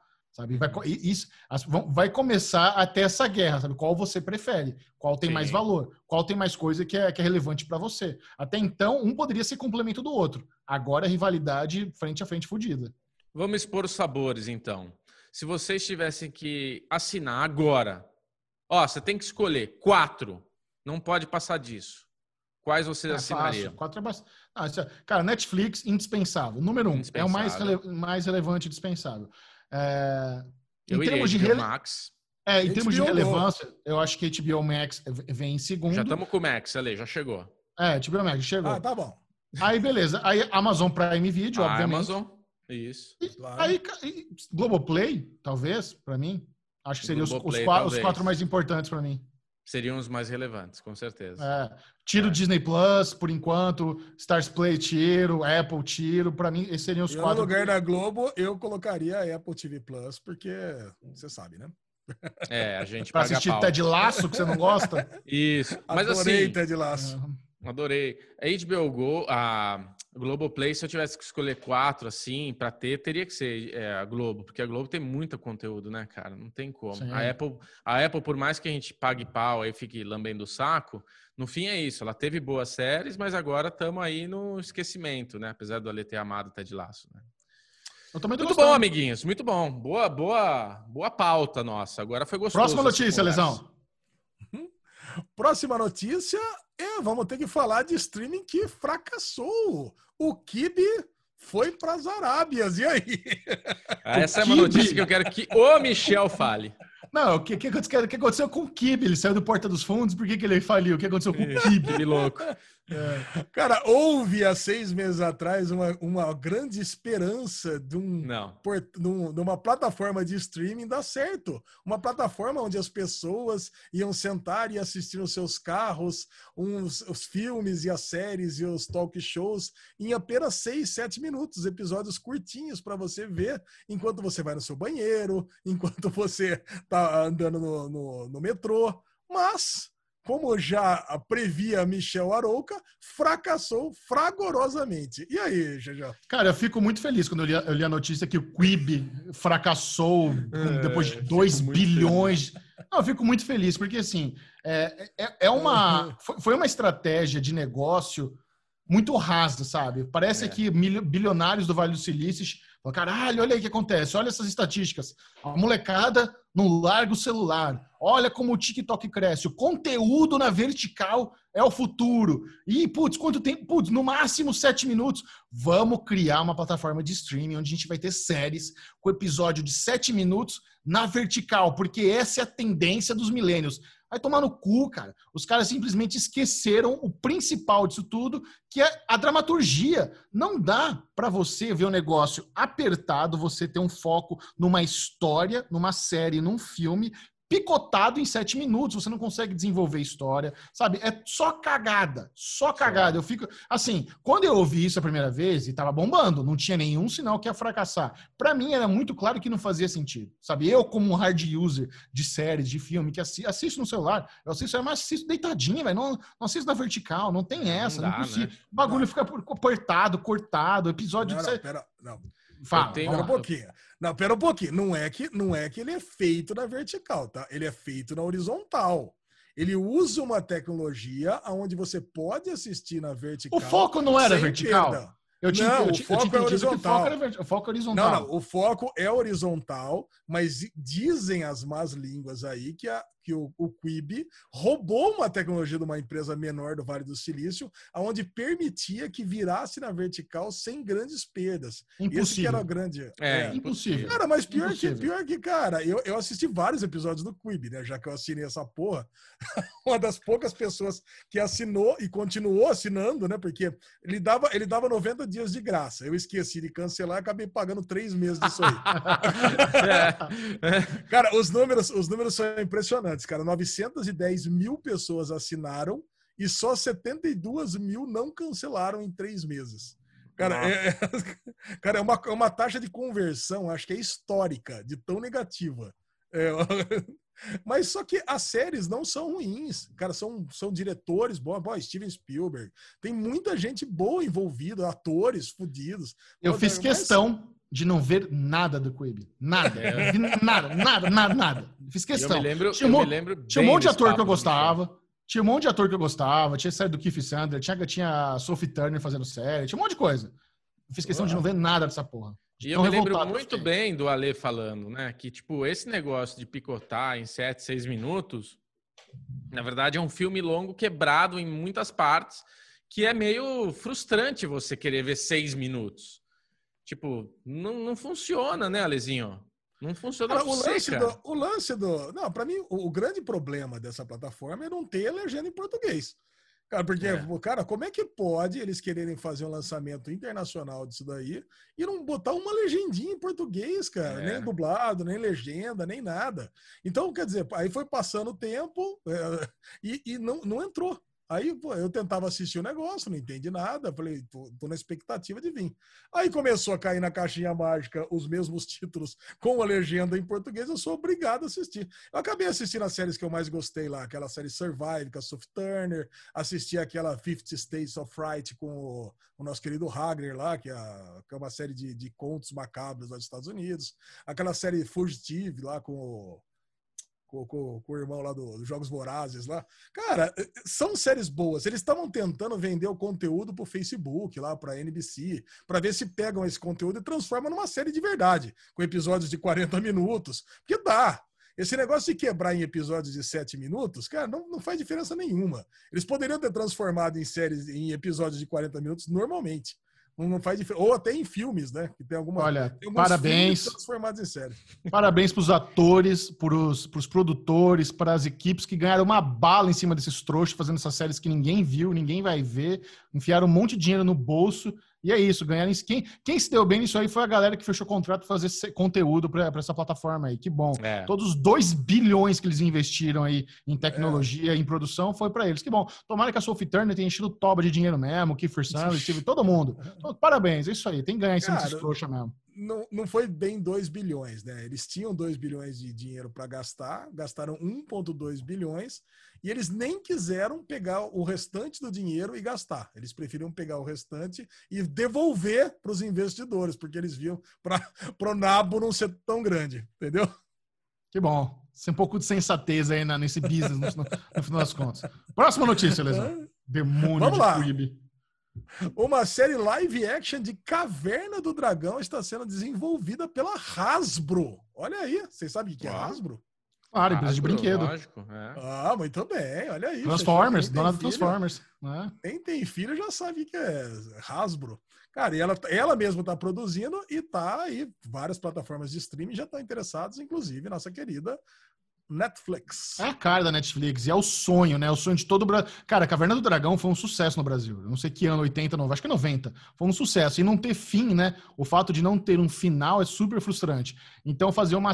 Teve até aquele comercial que da Renault, da Peugeot, que eles fizeram, Sim. um live action super caprichado de Caverna do Dragão. Então, ter uma série caprichada de Caverna do Dragão, cara, pô, vai ser muito legal. Pô, história muito legal. Uma nova geração ficando puta com o Uni, muito bons. Mestre dos Magos.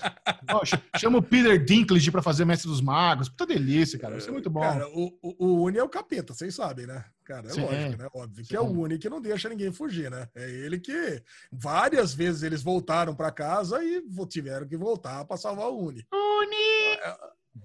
Cara, mas vocês sabem, eu não tava lembrando disso, que vai ter um filme em 2022 também, da Caverna do Dragão.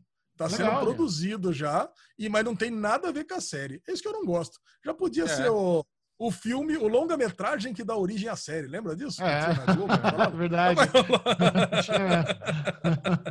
Caraca, já podia fazer uma coisa na outra. Mas não, são outros atores, outra equipe, outro diretor, não tem nada a ver uma coisa com a outra. Então teremos é, duas produções baseadas em Dungeons and Dragons. Olha, Uau. como a Hasbro tem a parceria com o Michael Bay, eles poderiam fazer uma coisa bem, bem grandiosa, chamar Michael Bay fazer essa série aí do Cavaleiro do Dragão. Não, fazer uma, uma cenas de pôr do sol, fazendo é. o cara tirar do, do, cha, do chapéu umas bombas, jogando no, no, no, no Tiamat. Tá Explode, filha da porra. Não, pelo amor de Deus, isso é muito ruim. Tiamat precisa de grana pra ficar bom, hein? Caraca, é. vai ficar tosqueira. Precisa de grana pra fazer essa é. série, pra ficar boa. Cara, muito bom. E a Amazon fará uma campanha de três categorias para o filme Borat no Oscar. Olha aí, temos aqui o menino do Oscar. Então, para o Chechel já ficar sabendo, Borat vai tentar concorrer a melhor roteiro adaptado, melhor ator e melhor atriz para nossa querida Maria Bakalova. Você sabia que ela chamava Maria Chechel? Não, acho que não lembrava o sobrenome dela, mas eu acho que bem viável. Eu acho que essa campanha do Amazon Prime Video pelo Caborá 2 no Oscar é, me, me parece bem viável, ainda mais ainda mais se o Trump perder a eleição. Aí, aí, aí vai ser mais relevante ainda porque é um filme anti-Trump fudido, é um discurso ali do Sacha Baron uh! Cohen. Como é que tá aí? Como é que tá a porcentagem? Virou, virou no Michigan, cara. Caralho! Vai dar Biden? Nossa, acabou de virar no Michigan. Não acredito. Acabou, tá ganhando, agora tá ganhando, nesse minuto. Nossa senhora! Então tem muito, muito. É muito relevante. Boa. Assim, Cara, é relevante e, assim... e, é, e, é, esperto, é inteligente, é, é tem boas sacadas esse filme. Então, assim, eu, eu super, super, vejo isso aí rolando no Oscar, sim. Cara, só de. Esse é o tipo do filme, o Borat 2, que quanto mais você fala dele, mais você gosta. Porque tem filme tipo Batman e Superman, que é o principal dessa categoria. Quanto mais você fala, menos você gosta. Sim. Mas esse Borat 2, não, cara. Eu tava num, num evento aí de board game semana passada, né? Que tá, pô, eu tava jogando Master. Vocês lembram do jogo Master? Caraca, aquele joguinho de pergunta e resposta. Cara, a gente começou Sim. a falar de Borat, cara. Cara, era muito gostoso, cara. Falar do filme, lembrar, dar risada. Então o negócio é esse, cara. Pô, É. eu, tô, eu tô torcendo por Borat. Muito bom. Boa, Próxima notícia. também. Próxima notícia: o CEO da Disney, Bob Chapek. Olha, você sabia que o CEO da Disney chamava Bob Chapek? Não. Anunciou que vai lançar, veja bem, mais um streaming em 2021. Segura essa. Essa notícia devia estar perto das outras, né? Ah, Arrumei mal aqui, ó, a ordem das notícias. Mas vai se chamar Star, que irá contar com os produtos ABC, FX, Freeform, Searchlight e 20th Century Fox Studios e Diablo 4. Quer dizer, é para matar a, a Fox aqui do, do Brasil, né? Esse, esse negócio. Não, ou, ou chega o Star aqui no Brasil. O pior é que, assim, tem coisa boa, né? sabe? Se você juntar Boa. tudo isso aí, tem coisa muito boa. Eu não entendo porque não aglomera tudo no Disney Plus. Sabe? Se os caras já são Sim. donos da Fox, já são donos da ABC, pra que fazer um outro serviço de streaming, sabe? Soca tudo Outra no Disney Plus. É, então, mas é mais marketing, é mais, é mais canibalismo entre, entre os- os- a própria empresa. Eu não sei É, se tem algum, alguma, alguma lei antitrust aí que não poderia, porque seria monopólio, Não. sei lá. Mas eu, eu É. acho estranho, acho estranho ter as coisas da Fox fora da, do Disney Plus. Eu li sobre isso. É, eles querem manter a Disney Plus só com conteúdo mais jovem mesmo. Eles não, eles não querem envolver conteúdos Hum. adultos na plataforma Disney Plus. Agora, o que eu não entendo é que por que não colocar os conteúdos da Hulu nessa plataforma? Quer Porque dizer, não- eles não são donos de tudo da Hulu, eles são donos de parte são da Hulu. Eles são donos de 66% e então. outros 33% é da Comcast. Agora, cara, a notícia ruim que vem acompanhada dessa é que eles desistiram de colocar o Hulu Internacional, que foi anunciado no começo do ano. Desistiram completamente. Então, o Hulu vai ficar só nos Estados Unidos mesmo. E parece que eles. é, Há uma tendência que eles desistam até de é, continuar fazendo conteúdos a longo prazo para o Hulu, cara. É um canal que a gente adora, né?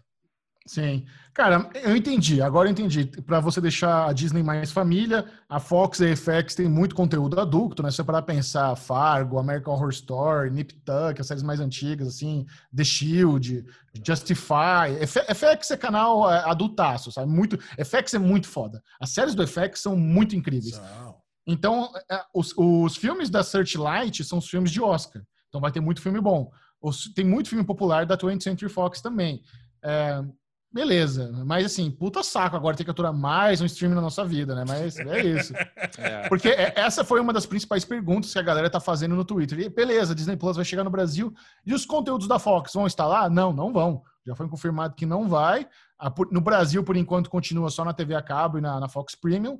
Aí até chegar no Brasil esse, esse Star aí, sei lá quando vai. 2000, Não, quanto? e as- 2021, né? 2021. Tá, tá tão longe assim, Cara, então. E, a- e as séries da ABC, da Shonda Rhimes, Grey's Anatomy, por exemplo? Deve, É, mas é que- tudo pra esse, né? É, é que a Shonda agora tá na Netflix, né? Então são as antigas. É, isso é um pouco estranho, porque ABC Freeform é super família, né? É Água com açúcar para Freeform, pior canal da história da TV a cabo americana, só tem lixo e é só, é só, só a coisa família, só coisa com com açúcar, né? Então, É. Cara, muito bom. Mas aí temos aí mais um streaming, então, né? Vocês que amam o streaming. toma Aí. mais essa é para mensalidade. E para terminar esse Daily News, a gente não poderia ficar sem homenagear nosso querido Sean Connery. Olha aí. Sean Connery faleceu nessa semana, aos 90 anos de idade, na sua maravilhosa mansão nas Bahamas, dormindo. Quer dizer, Cara, É. perfeito, né, cara? É a morte dos sonhos. Você dorme dormindo na sua mansão nas Bahamas, dorme so- dormindo? Morre dormindo na sua mansão nas Bahamas sem sofrimento. É como, é como o cara merece, né? A Sean Connery, baita ator, baita artista, o primeiro 007. Eu, a minha memória Melhor. mais efetiva.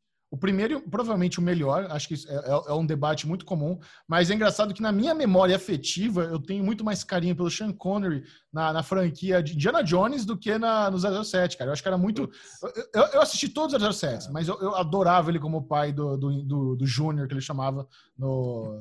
Cara, aquela cara. cena que ele derruba o avião, espantando as pombas na praia. Puta, aquilo é muito bom, cara. Adoro. É, é que a última cruzada é o meu Indiana Jones favorito, e ele tem muita participação é. na última cruzada, né? É. Então. Gosto, então, gosto muito. E também em Highlander, né? Ele também tem uma participação bem foda em Highlander, que também é outro clássico aí que marcou a infância. E, cara, de verdade, foi uma notícia que me deixou triste, assim. Eu não, não sou de me abalar muito com notícia de falecimento, mas o Sean Connery me deixou triste mesmo. É um cara que, é tipo, é um ator querido, né? É um ator que fez muita coisa legal, um ator querido. Sabe outro cara que logo, logo a gente vai ter notícia, que a gente nunca mais escuta falar dele, é o Jack Nicholson, né? Que também diz que não tá muito bem de saúde e nunca mais eu vi nada dele, nunca mais eu vi ele. Não sei como é que tá esse cara. O Sean Connery tava também doente, né? Ele já tava fraquinho. É, é, mostraram uma foto dele do ano passado, acho. Você vê que ele tá bem velhinho, né? E, e, enfim, é isso aí, né? A vida. A vida Cara, o último, o último filme do Sean Connery foi em 2003, que foi a, o segundo filme da Liga da História Ordinária, que eu gosto. Ninguém gosta, mas eu gosto. Péssimo. Não, os dois são horríveis. dois eu gosto do quadrinho, do quadrinho do Alan Moore, cara. É baseado no quadrinho do Alan Moore, que é muito melhor do que o filme, claro, mas eu gosto, cara. E é um puta de um ator mesmo. E eu não fico triste, cara, quando tem a notícia de, um, de, um, de uma pessoa que viveu tão bem que nem é verdade. Jack Nicholson, Jack Nicholson, então, nem se fala, né?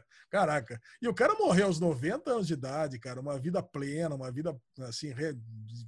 tantas realizações. Sucesso, né? Acho ok, cara. Tá, uma, uma hora todo mundo vai morrer, né? Isso. Que seja assim. Eu gostaria de morrer aos 90 anos com uma casa em Bahamas dormindo, cara. Puta, é lógico, de, eu também. Depois de, to, depois de tomar 45 tonéis de uísque durante minha vida toda. é, o que, é o que eu desejo para você, Alexandre Bonfá, que você morra nas Bahamas dormindo aos 90 anos de idade. Isso. Ah, adoraria. Desejamos. é Muito bem. Vamos agora para a guerra de streamings! Uh! Round one! Fight! Ah, as novidades do Globoplay, HBO Go, Netflix, Amazon Prime Video, Apple Plus. E no final, você vai saber o que o nosso grupinho, nosso grupão do Telegram, lá do Derivado Cast, optou e disse: esse é o streaming que vale a mensalidade. Se você quiser participar dessa pesquisa e quiser opinar, falar, putz, eu acho que, na, que essa semana Netflix vale, valeu a, o meu dinheirinho, entre agora mesmo para o nosso, no nosso grupo do Telegram, só baixar o aplicativo Telegram no celular ou, ou baixar no, no, seu desktop, no seu computador e colocar lá na busca Derivado Cast, é livre, você entra, você é bem-vindo, tem papos 24 horas por dia de séries, filmes e cultura pop. E ainda tem as enquetes maravilhosas de Alexandre Bonfá. Alexandre Bonfá também adora mandar um áudio lá de vez em quando para a turma. Muito, muito bom. Isso. Eu mandei, mandei um preview exclusivo da minha fantasia horrorosa de Halloween, que eu fiquei todo. Hum, fantasia de peladinho. No Derivado Cast, isso. Olha. Então tem muitos benefícios para você que quiser fazer parte dessa comunidade maravilhosa. Já adianto, Alexandre Bonfá, que essa guerra de streaming está parecendo eleição nos Estados Unidos. Mais apertada Porra. do que nunca esteve. Vocês nunca vão acertar quem ganhou, porque eu mandei uma prévia para os meus amiguinhos ali, tava eu pau acerto. a pau. Vamos lá, se acerta. Não, sem ver, hein, Bubu? É, sem, vai roubar, sem ver da hora. Eu tô vendo sem o Trump roubar, aqui, ó, e o Biden. Quem que tá levando? Ó. Não tô, ah, tô roubando, então, não. Tá bom. Vamos lá, essa semana tá apertada justamente porque a Netflix teve muito pouca coisa lançada. Tivemos simples, somente Sangue de Zeus, animação que o Bubu falou e adorou semana passada. Falamos todos nós, na verdade, mas o Bubu que mais ovacionou. Arrow, oitava temporada, olha aí, oitava e última temporada, entrou no catálogo. E Suburra, terceira e última temporada. Eu lembro que nós comentamos aqui o piloto, né? Piloto Você e o comentou. filme, Suburra. Só eu? Vocês não assistiram nem Acho nada disso, burra? É. Acho que eu comecei e larguei mão, bubuzei. É, sériezinha italiana, é, Itália boa, sériezinha italiana boa da, da Netflix. Mas foi só isso, viu? Fraca, né? Dá pra perceber que tá, tinha sido fraca mesmo semana da Sim. Netflix.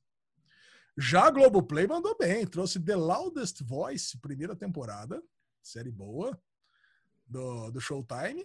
E a última temporada, até que enfim, de Modern Family, que tem em todas as plataformas de streaming do Brasil. Não faz grande diferença tá aqui na Globoplay. Já pelos lados da HBO Go, o único destaque é o Season ou Series Finale, não sabemos ainda, né? Porque agora a HBO dá dessas, né? Fala que é minissérie, depois renova. We Are Who We Are, que nós não assistimos, né? Ah, precisamos assistir. Precisamos recorrigir esse erro. A gente viu só o primeiro episódio. São quantos episódios? São 10 na primeira temporada? Você não quer, não tinha nenhuma? Ah, Oito. cara, a galera não gostou. Fizeram uma enquete lá no grupo do Banco de ah, é? Séries é? e, puta, cara, deu mais de 50% não gostou. Eu não tô afim Putz, de ver isso aí, não. Eu recebo tanto incentivo no Twitter das pessoas falando pra assistir We Are Who We Are, mas agora que você falou isso, me deu uma desanimada. Ah, não, eu não vou ver, não. Eu já, eu já, eu já desisti disso aí. Tá bom, vamos ver se, se entrar em alguma premiação ano que vem, eu assisto. Boa. Amazon Prime Video foi bem essa semana, trouxe a primeira temporada de Utopia, que a gente assistiu um mês atrás. Delícia. Já sabe, é. E The Truth Seekers, a série de Nick Frost. indignado. Sempre indignado com essa estratégia da Amazon. Inclusive, né? Além, além de ter jogado um mês antes nos Estados Unidos, não fez uma propaganda dessa Utopia na direito, né? Velho, é verdade, né? Eu, eu vi dois vídeos pagos na, na, na internet de, de, Utopia. Eu vi no Jovem Nerd e vi daquele brother lá, Jujuba Atômica. Ele também fez um vídeo patrocinado de Utopia. Pensei que você conhecia, o cara é mal conhecido, mal conhecido entre os fãs de quadrinhos. Que Jujuba Atômica? Eu acho que é isso. Eu, eu, achei sem querer, eu tava colocando lá o search, procurei no YouTube o que, que tinha de conteúdo de Utopia e vi esses uhum. dois. E o do, do Jovem Nerd é, é jabá dupla, né? Porque eles, eles fizeram o, o, o, comentário do trailer de Utopia entrevistaram o Sacha Baron Cohen como Borá. Foi muito bom. O jovem, é. o jovem, imagina o Jovem Nerd entrevistando o Sacha Baron Cohen como Borá. Então o Borá aloprou muito, falou, nossa, essa, essa barba muito bonitinha, como é que você faz no Sexy Time? Foi bem legal. Eles fizeram uma entrevista bem descontraída, o Borá aloprou o Jovem Nerd, eu recomendo, ficou muito legal essa conversa. Caraca, vou atrás disso aí, isso deve ser boa. Muito é. bom. Vamos lá. Mas realmente, Apple... o, o, desculpa, o marketing para a Utopia foi, foi, foi, foi, estranho, foi, foi tímido. Ele, acho que eles foi. focaram muito em Borá. Borá foi assim, foi. Eles estavam obcecados com todo mundo sabia, sabia que Borá 2 existia. E, e é. Utopia é. caiu no limbo. Caiu no limbo mesmo. Eu recebi esses dias é, propaganda do Prime Video de duas pessoas conversando, falando de Borat e tal. Vocês viram, a gente não falou no, no Daily News, vocês viram que Gangs of London vai chegar pelo Stars Play no Brasil? Sim, eu vi, Puta, vi seu post falando que o sexto ou quinto episódio é a maior obra masterpiece né, da série, que é maravilhosa, a gente falou aqui no Derivado sobre isso. Muito louco, cara. Que bom. Finalmente o público brasileiro vai conhecer essa série de ação bem foda. Quinto bem episódio, foda. sim, é a melhor sequência de ação que eu já vi na minha vida. Pode botar qualquer filme de John Wick aí na, na é. prateleira. Qualquer coisa. Não tem sequência de ação mais foda do que essa do quinto episódio de Gangs of London. Incrível. É de tirar o fôlego. É, a Stars Place consegue umas coisas bacanas mesmo, né? É, entra pouco, mas o que entra é de qualidade. Sim. Apple TV Plus, último episódio de Teran. Bubu, tá em dia? Não, preciso ficar. Você tá em falta dia? Falta os dois pra você, né? Pra mim falta é. três. Com esse, é, falta acho que pra três. mim falta três. Acho que falta três. Podemos, mim. podemos matar e falar semana que vem, hein? Podemos, vale a pena. Bora, Xixel. Out. Próximo. E falando em Stars Play, cara, trouxe coisas boas aqui. As três temporadas de Penny Dreadful, a boa, não a City of Angels. Essa sim é uma série boa. As três temporadas são ótimas. The Night Manager. Cara, eu nunca vi essa série, mas é a série do Hugh Laurie. E tem um elenco fodido, né? Tem um, o Tom Hiddleston também tá nessa... boa. É, Loki Tom tá Hiddleston. Tá... É, cara. E só. Cara, só mais bastante coisa, né? Só, mas, mas vale a pena. Mas quer dizer, cara, semana, semana movimentada aqui, equilibrada mesmo, em todas as plataformas de streaming. E aí, no achando, final das contas? Tô achando que a turma votou bastante na Amazon, sabia? É, a Amazon estava super bem. Quando eu votei, a Netflix estava ganhando. Mas assim, Quando ganhando você... Biden Trump, 49.51, 49.2 ou Biden.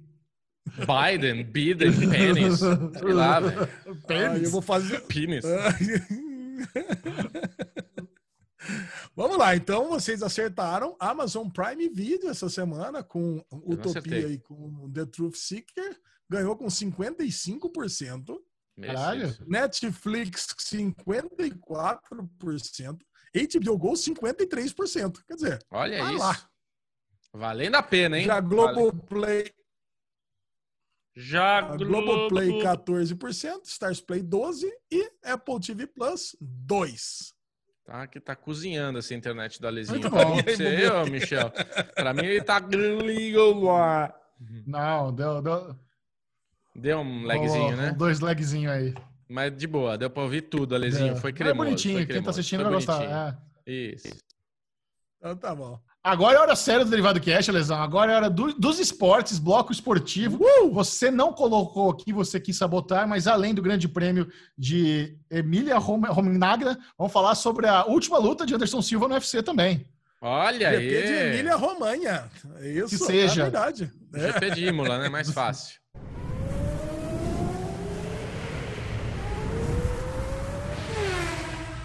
Bubu, esse grande prêmio tinha tudo para ser um dos mais chatos da temporada, porque a E pista foi. mega estreita de de Imola.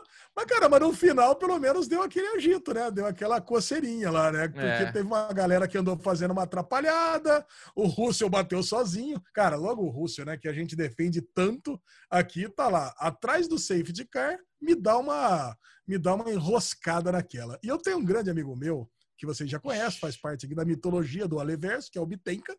é que Ele é torcedor da Williams. Tenca.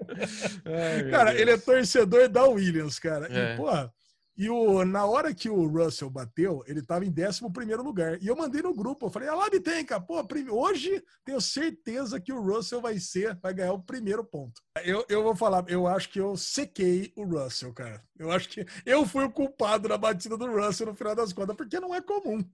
Eu, tá, cara, e eu, eu tô torcendo pro, pra Williams fazer um pontinho, porque, cara, são os únicos dois pilotos que não marcaram um ponto ainda nesse É, a campeonato. gente. A E o gente tá, Russell, cara, a gente ele tá, com fazendo uma- bonito, né? Ele, ele, tá, ele tá ameaçado de perder o lugar pro Pérez. Cara, Sim. então, meu, ele tá ali, ele fez um belo, passou pro Q2, largou ali bem, tava fazendo uma bela de uma corrida. E eu mandei, quando ele tava em 11 primeiro, mandei no nosso grupo ali, Bitenca, é hoje que o Russell vai fazer o primeiro ponto pra Williams. Cara, É. eu falei isso, mas não deu, mas não deu duas curvas, cara. O Russell escapou e bateu. Eu falei, "Ih, cara, estragou. Bateu com um safety car, né, cara? Muito louco, porque ele foi fazer um aquecimento de pneu, né? Ele, ele foi fazer um movimento, ele deu pé, só que não, não sei, né? Não consigo dizer certamente o que aconteceu, Alezinho. A hora que ele deu pé, o carro tracionou de uma maneira que escapou a traseira. E ele saiu louco pro muro, bateu e cagou mais ainda o final da corrida, né? Na verdade, cagou, porque já estava com o safety car, era para ter saído antes o safety car e acabou tendo que demorar um pouco mais, o que prejudicou bastante o Kvyat, porque o Kvyat estava com o carro muito bom atrás ali do, do Ricardo, né? E poderia Isso. ter passado o Ricardo, porque ele estava com pneu macio e o Ricardo de pneu duro velho. Agora, esse foi o grande problema do GP do final de semana. A gente tinha uma pista de alta velocidade onde ultrapassar era muito difícil. Então a gente tinha o Kvyat com um carro muito rápido, com pneu novo, com pneu rápido, pneu macio. A gente tinha o Ricardo com um carro bom, equilibrado, com pneu velho, virando muito menos do que o Kvyat, só que o Kvyat não consegue passar. A gente tinha um Verstappen atrás do Bottas por muitas voltas, andando mais rápido, virando mais rápido, que finalmente ele consegue passar, porque o Bottas errou, e daí quando ele passa o Bottas por- pelo, pelo erro dele, o Max vai embora. Então, assim, isso fez que a corrida fosse chata. A corrida ficou monótona, né? Tipo, não teve nada. A gente viu o Sainz passar o Norris porque ele estava mais rápido e provavelmente teve uma ordem de equipe, tipo, Norris, deixa o Sainz passar, que é melhor para vocês dois. Porque eu falei pro Ale, é muito difícil, e não, não é uma experiência, mas eu sempre escuto muito eles falarem, né? O Felipe, é, é, o Burt, o Rubinho sempre fala isso, é, falou muito isso na TV que quando você fica no vácuo, quando você fica atrás de um, de um, de um cara, de um piloto, né, de um carro, você tem muito vácuo, você tem muita turbulência, você tem muito desgaste, aquecimento de motor, você tem mais desgaste de pneu. Quando o Max passou, eu falei, porra, finalmente, Ale. E é uma merda, porque agora eu não sei se o Max vai ter o pneu até o fim, porque, cara, ele ficou muito tempo atrás do Bottas, forçando, forçando, forçando. Estourou o pneu do cara. Entendeu? Puta cagada, né? Agora, É, mas a gente, mas a gente vinha conversando nessa hora, né, Bubu? Que É, não é. ia aguentar o pneu. Você fala assim, Exato. não, não vai aguentar esse pneu até Não o vai final. aguentar, Mas foi é. também, foi também escrever essa mensagem que estourou o pneu do Verstappen. Também zicamos o Verstappen, boca nessa cara. corrida, cara. Tá foda. Tamo zi- zicamos mesmo. Agora, o que eu gostei, assim, de ver, que Imola é um circuito que nos, nos traz uma tristeza, né? É o circuito onde o Rubinho deu aquela caceta, o, Senna morreu. E foi muito emocionante ver o Gasly com o capacete dele. É, o Gasly fez a pintura do Ayrton Senna no capacete dele, com o adesivo da Honda na viseira. Então foi bem nostálgico, foi bem, foi bem legal ver o Gasly. Pena que o carro dele quebrou. Acho que aí a gente nota uma diferença entre Gasly e Kvyat. Eu já falei mal do Gasly aqui no derivado, hoje eu queimo minha língua, porque eu acho que se fosse o Gasly atrás do Ricardo, talvez fosse diferente. Sabe, o Gasly ele é mais ousado, ele é mais agressivo, ele ele tá se mostrando um piloto muito bom. Então a gente tem alguns pilotos novos. é, o Gasly está confirmado, né, para para como é que é o nome da equipe? Esqueci agora. Está confirmado, foi confirmado ele para ano que vem foi confirmado. na AlphaTauri, foi confirmada. É, e a gente tem o Russell, né, que é outro piloto que vem se destacando muito com aquela bosta daquela Williams, e ele consegue encaixar o carro no meio do furacão ali. Lógico, lá atrás, mas para o carro que ele tem, ele está fazendo milagre, né? Que você vê que o Latifi, é, você vê a diferença de, de piloto, né? E outra coisa que eu queria falar, Lezinho, que tá muito legal de ver, apesar do Vettel tá um leixo, mas é a diferença que a Ferrari vem se mostrando. Eu acho que estão falando muito pouco é, que o Leclerc finalmente está conseguindo ter uma Ferrari competitiva, finalmente tem uma Ferrari que ninguém chega e passa facilmente, que a Ferrari estava ridícula, a Ferrari estava Williams, né? A pessoa chega atrás e passa, e já não está mais assim. A Ferrari está conseguindo, está disputando ali uma posição, está defendendo uma posição, fazendo ultrapassagem. Então, assim, tá, tá, tá emocionante esse final de temporada.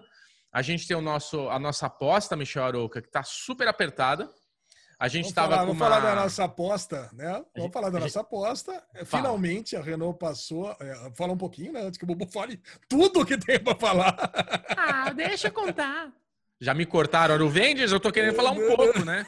Ninguém deixa mais eu falar desse derivado. Tô brincando. Fala, fala, fala. Cara, a, a aposta, a aposta nossa, finalmente a Renault passou a, McLaren, Xixão. Olha aí. Caralho! Tá um pontinho a Renault na frente da McLaren. Só que, cara, é o que o Bubu falou. Agora, agora você chegou. Agora, agora ficou perigoso. Eu falei, ah, não ficou, Bubu. Eu tava analisando ali. Para eu ganhar a aposta agora, o Ocon tem que passar o Sainz. Se eu tivesse escolhido o Ricardo, que eu deveria ter feito, em vez de escolher o Ocon, agora eu estaria na frente. Mas como eu escolhi o Ocon, cara, ele, ele vai ter que fazer a mesma quantidade de pontos que ele fez até agora, vai ter que repetir nas últimas quatro, cinco corridas, e o Sainz vai ter que fazer nenhum. Ou seja, qual que é a chance que eu tenho de ganhar essa aposta? Eu acho que é zero. Eu acho que eu tô- tá muito difícil. Cara, mas assim, o Ocon não tá tão longe assim do Sainz, Ale. Quantas corridas 20 faltam? pontos, cara. Acho que falta 5, cara. Tem que fazer 20 pontos em 5 É, mas- corridas. Ele fez 22 pontos em, em, em 15. Então, quer dizer, É. pô, É, tá e o Ocon é fraco, cara. O Ocon é fraco. Hoje, hoje eu torço para que ele saia do grid. Eu já, É. eu já nem quero mais o Ocon ano que vem.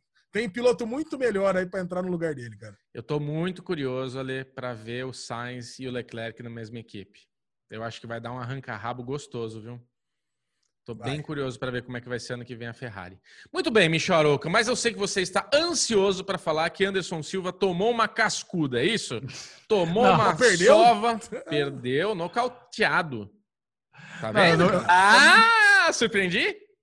não estou ansioso para falar sobre isso, né? Mas é, é o fim, assim, de, a- é, de um dos do maior brasileiro na história do UFC, Anderson Silva. Eu tive o privilégio de acompanhar o auge da carreira dele e era muito lindo ver um gênio das artes marciais brilhando no UFC, cara. O que, o que o Anderson Silva fez no auge da carreira dele era inacreditável. Ele tinha três características muito incríveis, né? Que ele era muito veloz, muito preciso e muito criativo. Se você tira o fato que ele era muito técnico, era um excelente lutador de Muay Thai, tinha a melhor trocação eh, de- em anos, o fato de ele ser preciso, rápido e criativo, ele dava um show. Sabe? Você nunca sabia o que ele ia fazer. Ele, ele tinha uma estratégia, porque assim, quando você luta boxe, o que, que você aprende? Guarda aqui em cima, né? Defendendo o rosto, tal, para você dar o jab. Guarda defendendo. Ele tinha um esquema que ele baixava a guarda, Por quê? O soco dele era fantasma, você não via o soco dele. Como ele era muito rápido, você, cara, você tem vídeo dele esquivando da galera vindo com o soco e ele vindo com esse soquinho invisível do cara, preciso, na boca, acabando com os caras. Era a coisa Nossa. mais linda. Eu, eu tenho a memória de eu estar com os meus amigos numa, numa, lá na casa do Macapinha. A Lesão conheceu o Macapinha, meu brother. A gente tava lá na casa dele, na, na, na, aclimação. Era um poker night, a gente tava jogando poker e, e tava assistindo a luta dele com o Chelsea Sonnen. Cara, o Anderson Silva ficou meia hora apanhando o Chelsea. Ele tá apanhando, apanhando, apanhando. Quando chegou o último round, ele obviamente ia perder por pontos, porque ele foi massacrado durante todos os rounds. Todo mundo saiu da sala, voltou para mim e disse: vai, vamos jogar, acabou essa porra, essa luta. Eu fiquei sozinho na sala. E quando o Anderson Silva encaixa aquele triângulo faltando poucos minutos para acabar a luta e finaliza o Tchalsone e ganha, cara, eu tava ajoelhado na frente da televisão vibrando. Foi o melhor momento da minha vida acompanhando MMA, foi ver o Anderson Silva ganhar do, do Tchalsone. Foi ainda mais por toda trash talk que teve, todo um monte de coisa que, que, que foi falado. E assim, eu, eu, não fico ofendido. Eu acho que o Tchau Sonnen é um cara muito engraçado. Ele é o melhor, é o melhor analista de MMA que tem. Quem acompanha o podcast do Tchau Sonnen, acompanha ele comentando luta, ele é o melhor analista, é o mais preciso, mais inteligente, mais lógico de todos. É, e, e, e, assim, é triste ver o Anderson Silva se aposentar no UFC é, nocauteado, ver como ele tá lento, como ele já não tem mais é, a criatividade dele, como ele tá mais plantadão no chão, sabe? É óbvio. O cara tá. Imagina, o cara com a sua idade ali, 45 anos de idade, vai fazer 46 lutando no UFC, sabe? o Raya Hall, cara, quando o Raya Hall ganhou, não, aliás, acho, acho, que ele não ganhou o TUF, acho que ele participou do TUF, sei lá, em 2006, sabe? Era um pivete, ele tinha um pôster do Anderson Silva no TUF, o cara era o ídolo dele, então o cara, sabe, nocautear o ídolo dele, é, e assim, e é triste você ver o Dana White falando da, do fim da carreira do Anderson Silva. Você fala, o, o, Anderson Silva tinha mais duas lutas no contrato dele. E o Dana White não queria que ele lutasse mais. Fala, cara, não, já deu, sabe? Já aposenta, você ganhou muito dinheiro, não tem por que você lutar.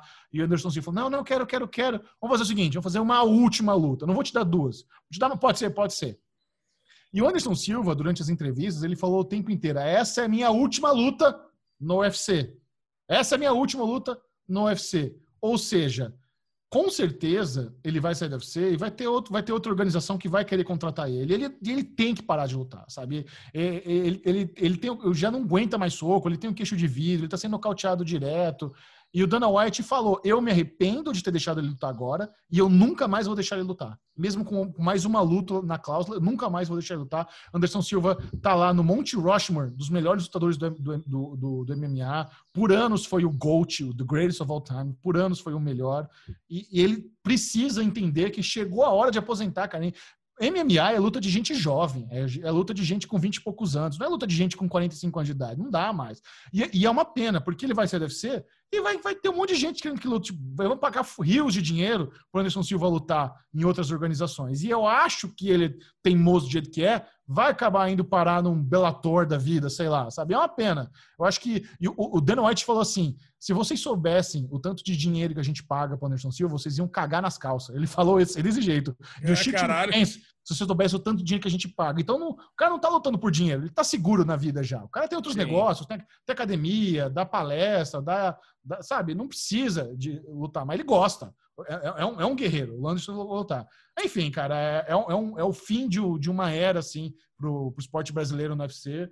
É, obrigado, Anderson Silva, por tudo que você fez, sabe? O tanto de gente que foi inspirada por ele, tanto de jovens lutadores que entraram é, no MMA, começaram a treinar graças a inspiração de ver um gênio é, do esporte atuando por tanto tempo uh, no UFC. Obrigado pelos, refri pelos refrescos, Anderson Silva. Hum, Feliz carreira. Ó, vai é. chorar. agora é o seguinte, agora vamos para uma, uma parte mais séria do Derivado Cast, que é o merdalhão da semana. Esse que é um prêmio que ele é merecido, não é apenas dados, dado toda semana, o Derivado Cash escolhe alguém que fez uma grande cagada e essa semana é unânime Alexandre Bonfá quem leva o merdalhão da semana. Bom, eu acho que é uma situação merdalhona, um merdalhão aclamado, né? Aclamado pelo Twitter, aclamado pelas redes sociais. Eu acho que a gente não tinha como não falar aqui, porque eu gostaria muito de reverberar essa história que é o caso do nosso querido é, estuprador, que foi teve uma audiência é, fechada. Eu não sabia que estava tendo audiências através do Zoom, né? Audiências através de teleconferências. E esse cara não bastasse é, abusar da menina, ainda ele contratou um advogado que usou uma estratégia de constrangimento que eu nunca tinha visto na minha vida. Achei que não sei se caberia um processo de constrangimento, de, de falta de decoro, de constrangimento, alguma coisa assim. Eu sei que ontem mandaram no grupo para eu ver, eu não tinha visto até ontem. Cara, eu, eu fiquei assim indignado, cara, porque eu, eu tenho uma empatia muito grande, porque eu fico imaginando o, o que aconteceria se fosse com a minha filha sabe? Que além dela passar por toda uma situação de humilhação, por ter passado uma situação de violência dessa, ainda quando ela tenta, quando ela pega, denuncia, ela tenta ir atrás de justiça, ela tem que passar por mais um sofrimento desse. Eu não sei se vocês estão por dentro desse caso, mas foi um absurdo em todas as instâncias, desde o cara que estuprou, depois o cara, o advogado que ela contratou e a estratégia de defesa, e até o juiz que no final das contas acabou é, aceitando a estratégia da defesa e dando o veredicto a favor do, do réu. O que, vocês têm a me dizer sobre isso, cara? Se tem, se tem é... medalhão maior do que esse, eu não sei. Cara, é angustiante você ver essas imagens, né? Tá lá no Twitter, quem, quem, quem, quiser ver, tá fácil de ver. É, o advogado esculachando a menina com argumentos escrotos, pra ele imprimir umas fotos dela, olha o que você tá vestindo, sabe? Como se existisse motivo pra menina ser estuprada pelo que ela tá vestindo. Puta, tem cara imbecil do caralho. É, ele... E assim, a sorte, a sorte, entre aspas, é que realmente, por ter, por causa da pandemia, tá tendo essas conferências no Zoom, tava tudo gravado e dá pra expor na internet. Cara... Porque se não tivesse no Zoom, se tivesse no, no, no, no lugar físico, a gente gente nunca ia ficar sabendo disso. E, esse, e esses é. tá tudo fudido. Tá, esse advogado tá fudido, o juiz o tá fudido, tá, tá tudo. Estuprador tá, tá fudido, tá tudo fudido. Porque foi tirou, exposto na internet. Você tirou da minha boca o que eu queria falar aqui hoje do Merdalhão, Michel, que é isso. A, a, a parte triste de toda essa exposição, de toda, né, a, expor a menina tudo isso, essa humilhação toda. Mas a parte boa é que isso vazou e isso foi exposto para o mundo. Não digo nem para o Brasil, porque está repercutindo em todo lugar, né? Agora, é isso, né, Alezinho, o que você falou, cara. Acho que é muito foda a gente ainda ter o argumento de que por causa que ela estava se vestindo, por causa que ela tem fotos, seja uma desculpa para ela poder ser uma pessoa que aconteceu isso com ela, né? E tipo, não, cara, Ainda bem que isso tudo foi exposto e essa galera vai se fuder. Todos, todos. Inclusive o juiz que permitiu isso tudo acontecer da forma como aconteceu. Porque a gente tem os processos, né? Então, assim, a gente tem a vítima que está lá tentando se defender e vem um advogado escroto querer fazer a defesa do cara de uma maneira muito filha da puta. Pior ainda o juiz que permite isso acontecer, pior ainda o juiz que sabe, não, não acolheu esse momento. Ele fala, né? Tipo, ah, se você quiser, a gente para para você se recuperar, porque a menina fica acabada, ela começa a chorar, ela fica ali. Porra, o cara tá me humilhando aqui, caralho. Eu sou a menina que sofreu um abuso e eu ainda sou a culpada, caralho. Então, assim, uhum. a gente, mais uma vez, tem a repetição onde, tipo, a pessoa que é a, a, a vítima ser, a, ser a, a, querer colocar culpa nela por isso ter acontecido. Então é, é, um absurdo sem tamanho. Não poderia deixar de comentar, não poderia ser o merdalhão dessa semana aqui no Derivado Cast. É. Toma esse, toma esse troféu aí, leva para casa e se afunda em merda todos vocês. É isso aí. Vamos agora mudar de marcha, né? Tentar sair um pouco aí dessa, dessa bad vibe, porque é o momento vai. do Deri, Derigusta, onde você vai ter uma. Ai, que gostoso! Me choroca! Essa semana, uh! Fui. Nossa, o Bubu deu uma chupada aí na sopa do Derigusta. Né? Nós vamos comentar três séries, todas elas com o mínimo de spoiler possível, que é Truth Seekers, nova do Amazon Prime Video, Grand Army, nova série teen da Netflix e Soulmates, nova antologia do AMC. Alexandre Bonfá, do que se trata Truth Seekers?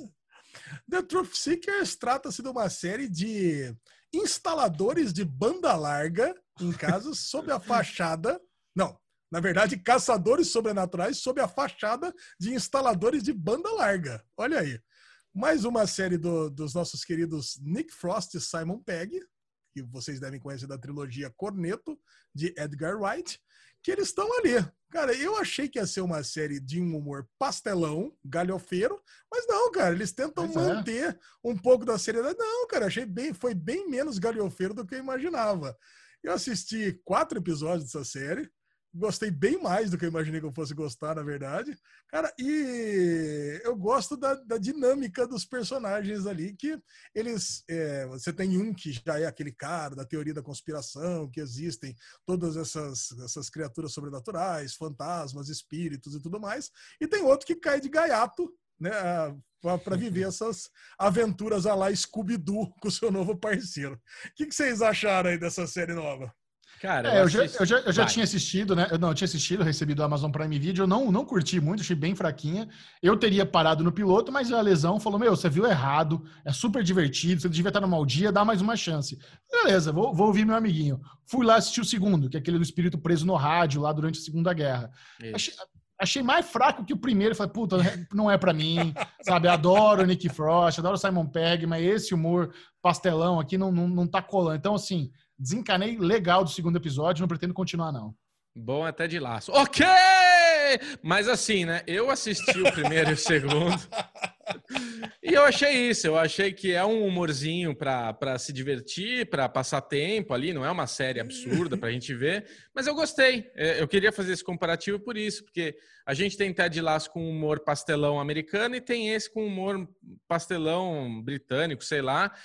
Que, cara, me agrada mais, sabe? Tipo, eu vi os dois. Não me animei pra continuar e terminar a série, mas eu gostei do que eu vi. Eu achei divertido. Se não tivesse nada pra ver, se não tivesse... tipo, eu continuaria vendo sem compromisso. Então é uma sériezinha divertidinha. É, essa, essa história de gostei, mas não quero ver mais, eu sempre acho estranha, né? Se gosta, Tem- continua. cara, tem tanta coisa boa pra ver que assim, série de humor Ah. pra mim não é uma série que me faz ficar ali preso, entendeu? Não me convence, é difícil eu ficar tão viciado. Então assim, tem tanta coisa pra assistir gostosa. A gente tá vendo aí, vamos falar logo na sequência de duas séries que eu tenho muito mais interesse em continuar e dar atenção do que Truth Seekers. Mas não é que eu Não, não eu gostei de tô- Truth Seekers. Ah, então, então eu vou complementar, pegando, essa, pegando esse conceito do Chechel. Eu tô assistindo e vou acabar assim. Olha Eu lá. assisti quatro só, só para não pegar spoiler pra, pra, pra dar aquilo dele gusta. Só por isso que eu não acabei. Porque ela, apesar de ser uma, uma historinha de comédia, não é aquela comédia de situação, né? Ela tem uma historinha com começo, meio e fim. Tem a menininha que tá lá, com os fantasminha correndo atrás dela, e ele vai lá tentar, vai tentar fazer um exorcismo no- nos fantasmas. Então você, você tem ali uma continuidade. Então eu não, eu não queria saber o final, porque você sabe, né? A lesão, quando sabe o final, vem aqui no Derigusta e já esparrama o spoiler pra todo mundo. Então, cara, eu já achei que tá muito bom. Agora tem uma curiosidade, cara. Olha Eu, eu não tem. tinha pegado o nosso querido Johnny, né? O advogado do Bubu. Ele veio me dizer que o, o Dave, que é o personagem que fica na sede da empresa, é o Simon Pegg. E eu não Olha. tinha reconhecido. Nem, nem, parei, Meu nem Deus, passou cara. pela minha cabeça que você não reconheceu o Simon Pegg. É, imagina. É o cara, o cara, é o cara. Não tem nem o que É o mais famoso. Isso. É porque não, é porque o meu comentário foi o seguinte: falei, cara, nunca vi nenhuma, nenhum filme que tem o Nick Frost e não tem o Simon Pegg. Mas como assim? O Simon Pegg tá lá, desde o primeiro episódio. É o cara da empresa. Então, para nossa audiência esboçar um sorriso, vamos para as notas. Notas do piloto. Michel Arouca. Dois. Dois e meio. Dois? Dois e meio? Não, dou nota três e meio. Achei divertido, dei umas risadas, eu gostei da dá- química dei dos risada, dois gostei personagens. Cara, eu gostei da, eu gostei da namorada, da namorada não, da irmã dele. Né? Depois, com o passar dos episódios, você vê começar a rolar uma químicazinha do, do cara com a, com a menininha que tá fugindo lá dos fantasmas. Cara, vai ser legal, cara. Eu, eu Muito se fosse legal. vocês, daria uma chance adicional, Xixão. Dá mais uma chancinha. A terceira chance. A terceira, chance. Não, segunda, Agora- segunda. Segunda eu já dei. Eu, já- eu ia parar no primeiro, eu assisti o segundo porque você pediu. Agora, eu queria falar de uma série que vamos ter relevância a curto prazo, que eu acho que a galera vai começar a descobrir ela e ela vai crescer, que é Grand Army. A Lezinha Cara, ouviu falar para mim de. Grand Army. Eu não. Olha, é interessante que você falou de Grand Army. Até perguntei no grupo, caralho, onde tá isso?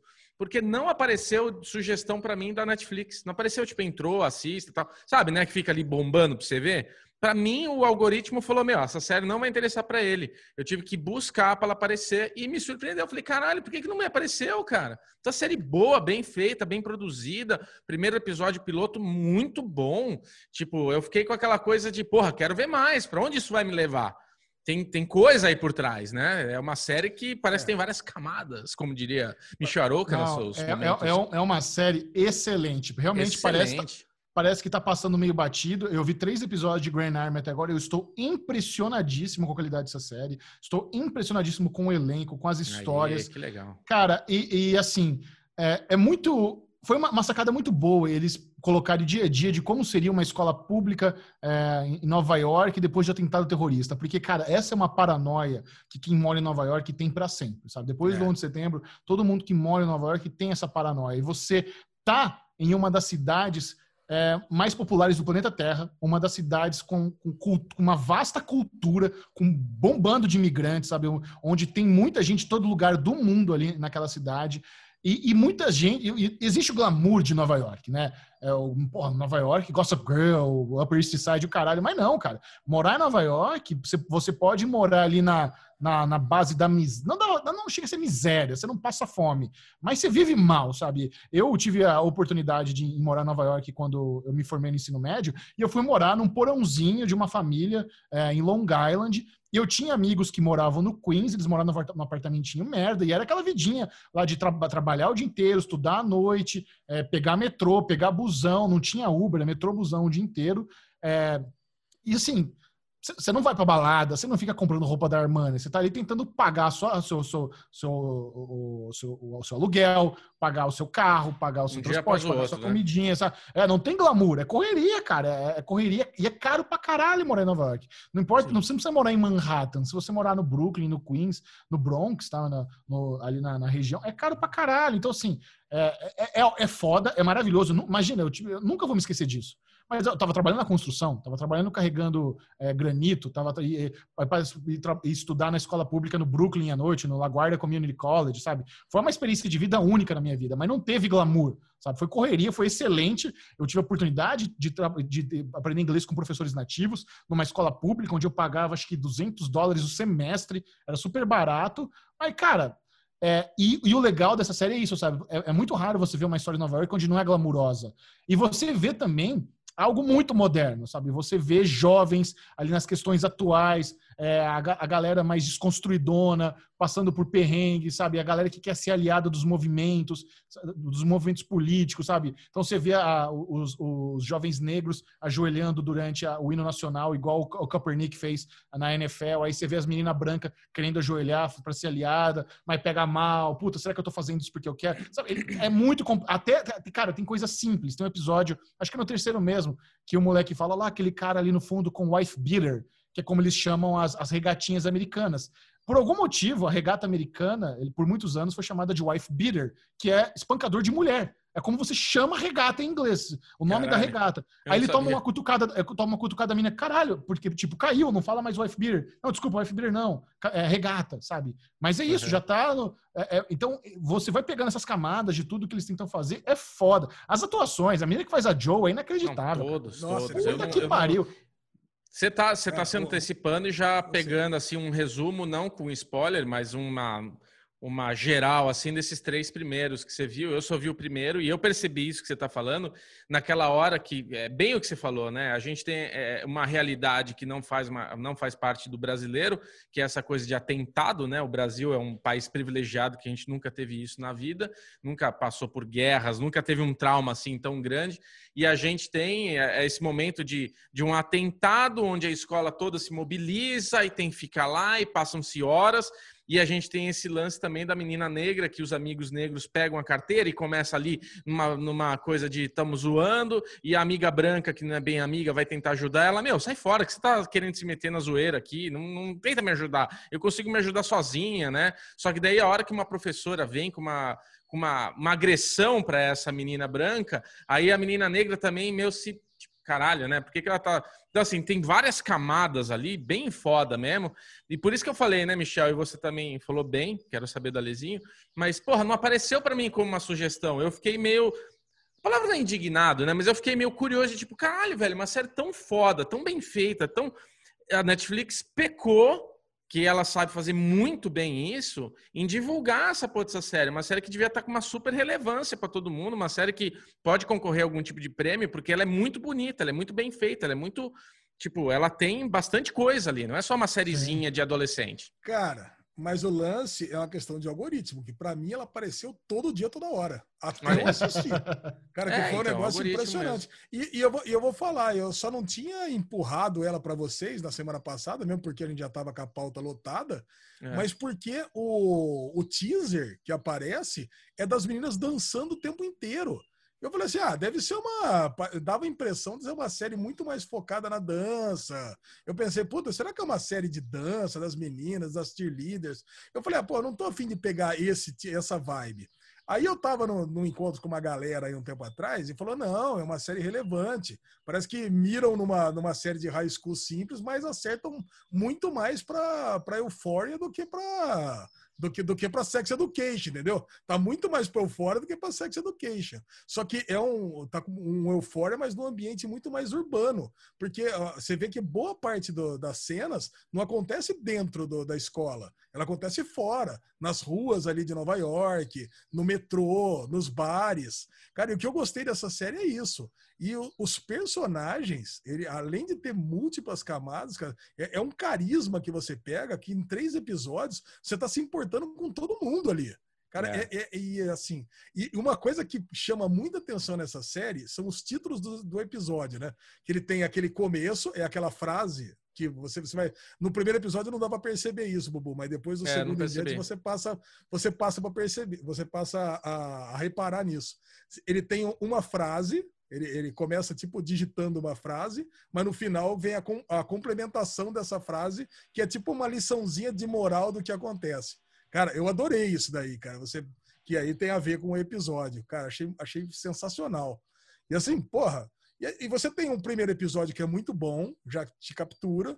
O segundo eu achei ok, lá tem, assim, é realmente a Joe tentando se colocar nos movimentos, assim, como uma líder dos, dos movimentos feministas e tudo mais. Achei bom, mas o terceiro episódio, cara, é assim, é inacreditável, é um dos melhores episódios que eu vi esse ano, cara. Exato, É, exato. Assim, eu, eu, eu- tenho visto essa, essa comparação com Euphoria e eu acho uma comparação equivocada, sabe? Euphoria é uma série teen que ela usa recursos lúdicos enormes e muito mais pop.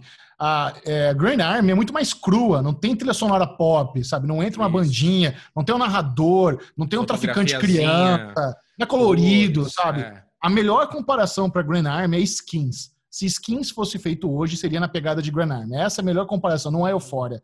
Cara, é uma série teen crua, realista, muito moderna, muito caprichada. Eu tô adorando, eu mal posso esperar para terminar essa temporada e fazer um vídeo aí de pra enaltecer Grand Army, que provavelmente vai ser cancelada, né? Se a gente levar em conta aí Netflix, uma série gravada em Nova York, Nova York tá fechado por causa da pandemia, não sabe quando vai voltar, tudo fodido. Puta, não fala isso, Michel. Provavelmente vai ser cancelado. Ah, Ah, pera. aí Você sabe, já que joga teve, você sabe balde, que né? teve problemas de bastidores essa série, né? Não sei o que aconteceu. Cara, teve muito problema de bastidores, porque é uma série que pega muito na parte de diversidade, só que nos bastidores parece que andaram demitindo a maioria dos, dos envolvidos, lá, dos produtores, diretores, contra a regra, que não fosse branco. Então, é, aí parece que teve, rolou uma hipocrisia ali de, de, de casting ali, sabe? Então, de crew ali, sabe? Então, parece que uh, tava, tava tendo movimentos ali para rebaixar aí a produção e tudo mais. Puta cagada. Aí o risco é maior ainda de ser cancelado. Ah, sim. Olha, eu, eu vou antecipar aqui, eu dou 4,5 para não dar 5 para essa primeira para o piloto assim, eu achei ele perfeito, eu achei ele 4,5. muito, achei ele muito bem produzido. É, é uma série que de cara me chamou a atenção.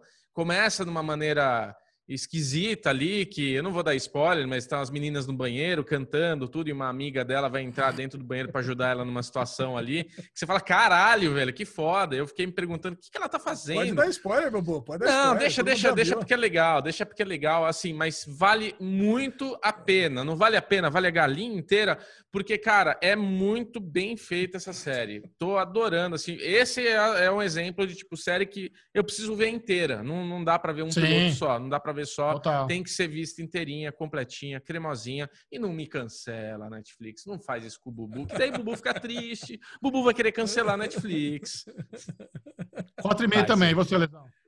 Quatro e meia, com certeza. Bom, e para encerrar o Derigusto de hoje, vamos agora de Soulmate, nova antologia aí inspirada em Black Mirror do AMC. Não chegou ao Brasil ainda, não sabe se o AMC Brasil vai, vai trazer ou se vai chegar em outro- algum outro serviço de streaming. Mas Alexandre Bonfá, do que se trata Soulmates? Soulmate se trata de um futuro utópico, né? Vamos por que não dizer, né? Todo futuro é distópico, esse é um futuro utópico, aonde encontramos nossa querida Shiv Roy. Olha aí. É, junto Chive. com junto com outros bilhões de pessoas que exi- onde existe um aparato tecnológico que une pessoas almas gêmeas. Veja bem, imagine que vocês estão aqui vivendo num mundo onde existe um aparelho, tipo um person of interest, lá, um- uma máquina que ah, serve para encontrar a sua alma gêmea no mundo, aonde quer que ela esteja. Então você não precisa mais de Tinder, você não precisa mais procurar. Você chega ali, responde lá um questionáriozinho e ela simplesmente vai pegar e unir você. Aí eu pergunto para os meus amiguinhos aqui, né? Vai. Se você, se existisse uma máquina dessa, vocês utilizariam o serviço ou não? Claro. Mas assim, eu acho que o, o Claro. legal. Claro. O, o o legal dessa série, embora obviamente inspirada em Black Mirror, é trabalhar a angústia de você estar num relacionamento em, em um mundo onde, por fato, a ciência pode te falar quem é sua alma gêmea. Existe, um, um- um- existe uma máquina que ela vai te fazer um exame e falar: beleza, você nasceu para estar com essa pessoa. Isso é, isso é uma ciência comprovada. Por fato, existe isso. Mas imagina se você já tem a sua alma gêmea e você não precisou fazer é, esse, essa, esse exame. Será que você não ficaria tentado a comprovar que você escolheu a pessoa certa? Será que existe alguém melhor para você que você não tá com ela? E puta, cagado, eu tô desperdiçando meu tempo com a pessoa que não é minha alma gêmea. Então, se eu fizer o teste, eu vou descobrir. É, eu acho que o grande negócio é esse, né? O grande negócio é eu, homem casado, tô num casamento de sucesso, que tô feliz e tudo. O quão curioso é para o relacionamento você fazer esse teste ou não? E essa foi a primeira leitura que eu fiz da Chivon no seu casamento, né? Porque ela tá ali, não está 100% feliz, ela tá numa rotina de 15 anos de casamento, com dois, duas filhas, a choradeira da filha, a- o marido que precisa ajudar e não realmente está ali do lado fazendo o papel. Você tem várias coisinhas ali, então chega uma hora que ela começa a ver o irmão feliz porque achou a alma gêmea, começa a ver na rua todo mundo a alma gêmea, vê a vizinha achar a, achar a alma gêmea dela, mesmo casado com filhos. Então, eu, eu assistindo esse episódio, eu me questionei o quão tóxico para os casais seria essa tecnologia. Porque o quão curioso é, a sua esposa ou você mesmo ficaria em fazer isso e o que isso poderia causar no seu casamento. Porque a partir do momento que você se questiona, levanta outras várias bandeiras. A partir do momento que você faz o teste conhece a sua alma gêmea, cara, é difícil, sabe? É muito difícil. Eu, eu assim, acho que tem muito com pessoas que se deixam influenciar muito com tarô, com essas coisas, que vai lá e fala, olha, teu marido vai te trair. Pronto, a mulher botou na cabeça que o marido vai trair. Por causa dessa mensagem, já começou um monte de outras coisas acontecerem, serem influenciadas por isso. Então, o fato de você ter esse teste, acho que influ- influenciariam demais nos relacionamentos já existentes. Eu, eu, te- eu tenho uma teoria, né? Eu não assisti Olá. a série toda e a série é uma, é uma antologia, né? É uma, Isso. cada episódio são personagens completamente diferentes. Então a gente não vai ver nesse primeiro episódio, não vamos dar spoiler, mas o que, que aconteceu nesse com o casal aí principal da, da Chive com o marido dela. Mas assim, eu fico imaginando o que aconteceria se essa máquina fosse um placebo.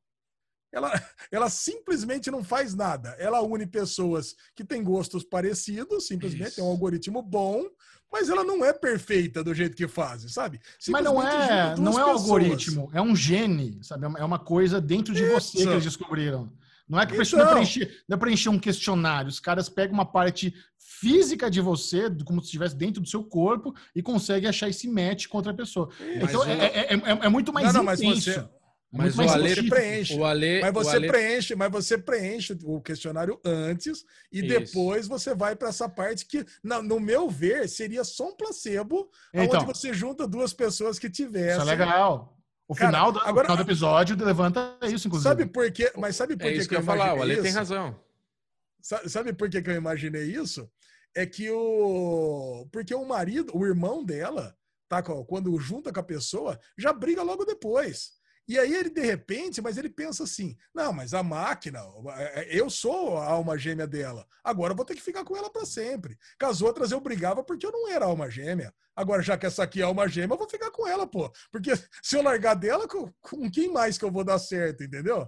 Cara, eu acho que a gente vai descobrir no season finale Isso. que essa máquina não tem nada, cara. Legal. Essa Alezinho, máquina- tá perfeito. Você tá- Muito Cara, bom. você falou. Por isso que eu comparei com o tarô, porque eu acho que é isso, é uma coisa muito mais psicológica, entendeu? Não, porque Perdemos. pensa.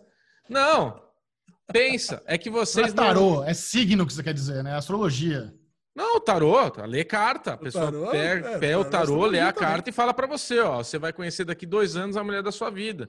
Aí daqui dois anos você encontra uma mulher e fala, caralho, conheci a mulher da minha vida. Psicologicamente, você tá aberto a aceitar uma É. coisa que pode acontecer porque uma mulher falou pra você.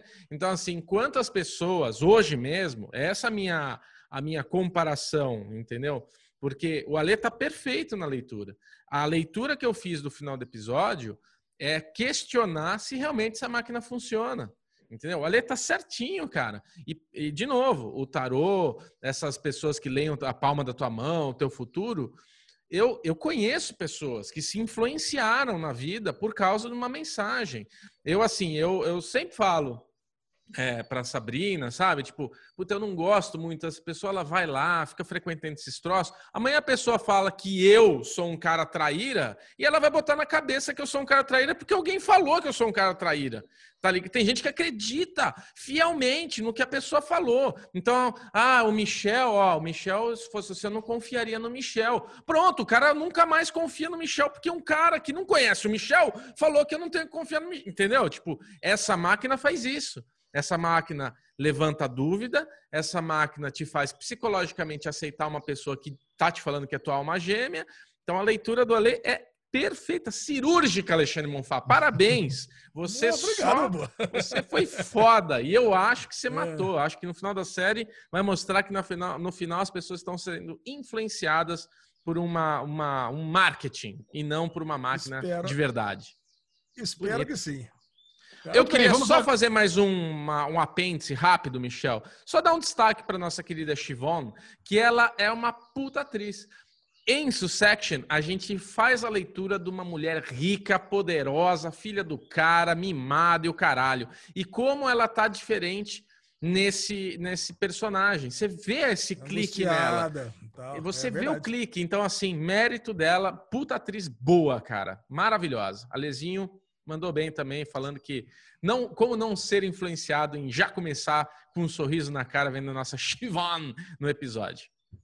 Pronto, Muito falei. Pode continuar. Vamos agora com a parte com spoilers do Derivado Cast. Vamos come- Uh! Comentar esse. sobre The Anduin, Mandalorian, manda. Gambito da Rainha, Joga esse Utopia. spoiler na minha cara, seu safado. Caralho, receba a vinheta mais pornográfica da internet. Vamos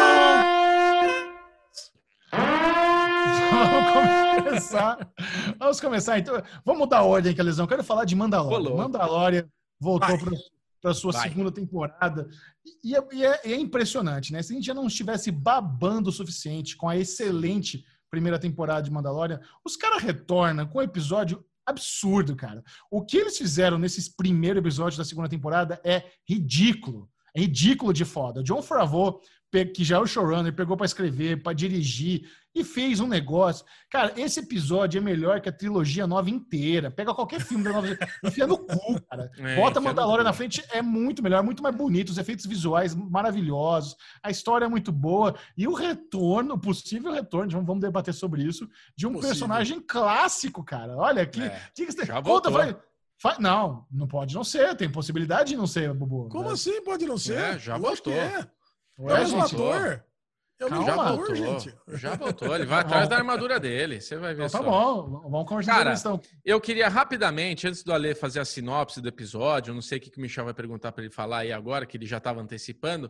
Eu queria falar isso, Michel. Na primeira temporada, a gente já cravou aqui que a primeira temporada era muito melhor que os filmes, muito melhor que a trilogia, que o puta é um, é um deleite assistir a primeira temporada de Mandalorian. E quando a gente vem com o primeiro episódio da segunda temporada, a gente vê todo esse sucesso dessa primeira temporada, todo o investimento que foi feito ser reconhecido e fala: beleza, abre a torneirinha, investe mais, porque isso tá dando certo. E a gente vem com esse primeiro episódio da segunda temporada maduro. Maduro, o cara cresceu, o cara tá, tá grande. E puta que pariu, eu terminei o episódio, cara, jogando no computador, falando: caralho, é isso, filha da puta, caralho, agora sim temos, porra, agora sim, Ale Bonfá, brilha. Cara, esse e assim é uma, é uma história, né? É uma história crescente, é uma história que dá continuidade aos eventos da temporada passada e ao mesmo tempo, depois de muito tempo, nós estamos assistindo uma série procedural e gostando, né, cara? Amando. Eu falei que eu falei que eu nunca mais ia assistir uma série procedural, é uma série de casos da semana. E tamo aí, cara, uma das nossas séries favoritas da atualidade, nada mais é do que um procedural. Então, É. o que, que nós temos? Nossa. Agora nós temos o, o Até, até Mandaloriano. dói o coração ouvir isso, porque é verdade. Cara, The Mandalorian, agora ele tem que ir atrás dos, da, da galera dele lá, dos, dos, dos outros Mandalorianos, para levar o nosso querido Baby Yoda para galera dele, para as outras pessoas da raça que ninguém sabe onde é que tá.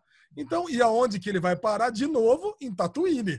Tem gente que Cara. vai falar, ah, vai, fanservice, eu quero é fanservice, joga É. esse fanservice na minha cara, cara. Nossa, Isso. Cara, eu quero é ver, eu quero ver esses dois sóis todo o episódio. Coisa, quando eu vejo aqueles dois sóis de Tatooine, eu fico tão feliz, velho. Que coisa mais Nossa. linda. Mas mete Tatooine mesmo essa porra. É delícia. Maravilha. E o eu quero Mandaloriano ver aquela falando a personagem. língua dos Homens de Areia lá. Que delícia, cara.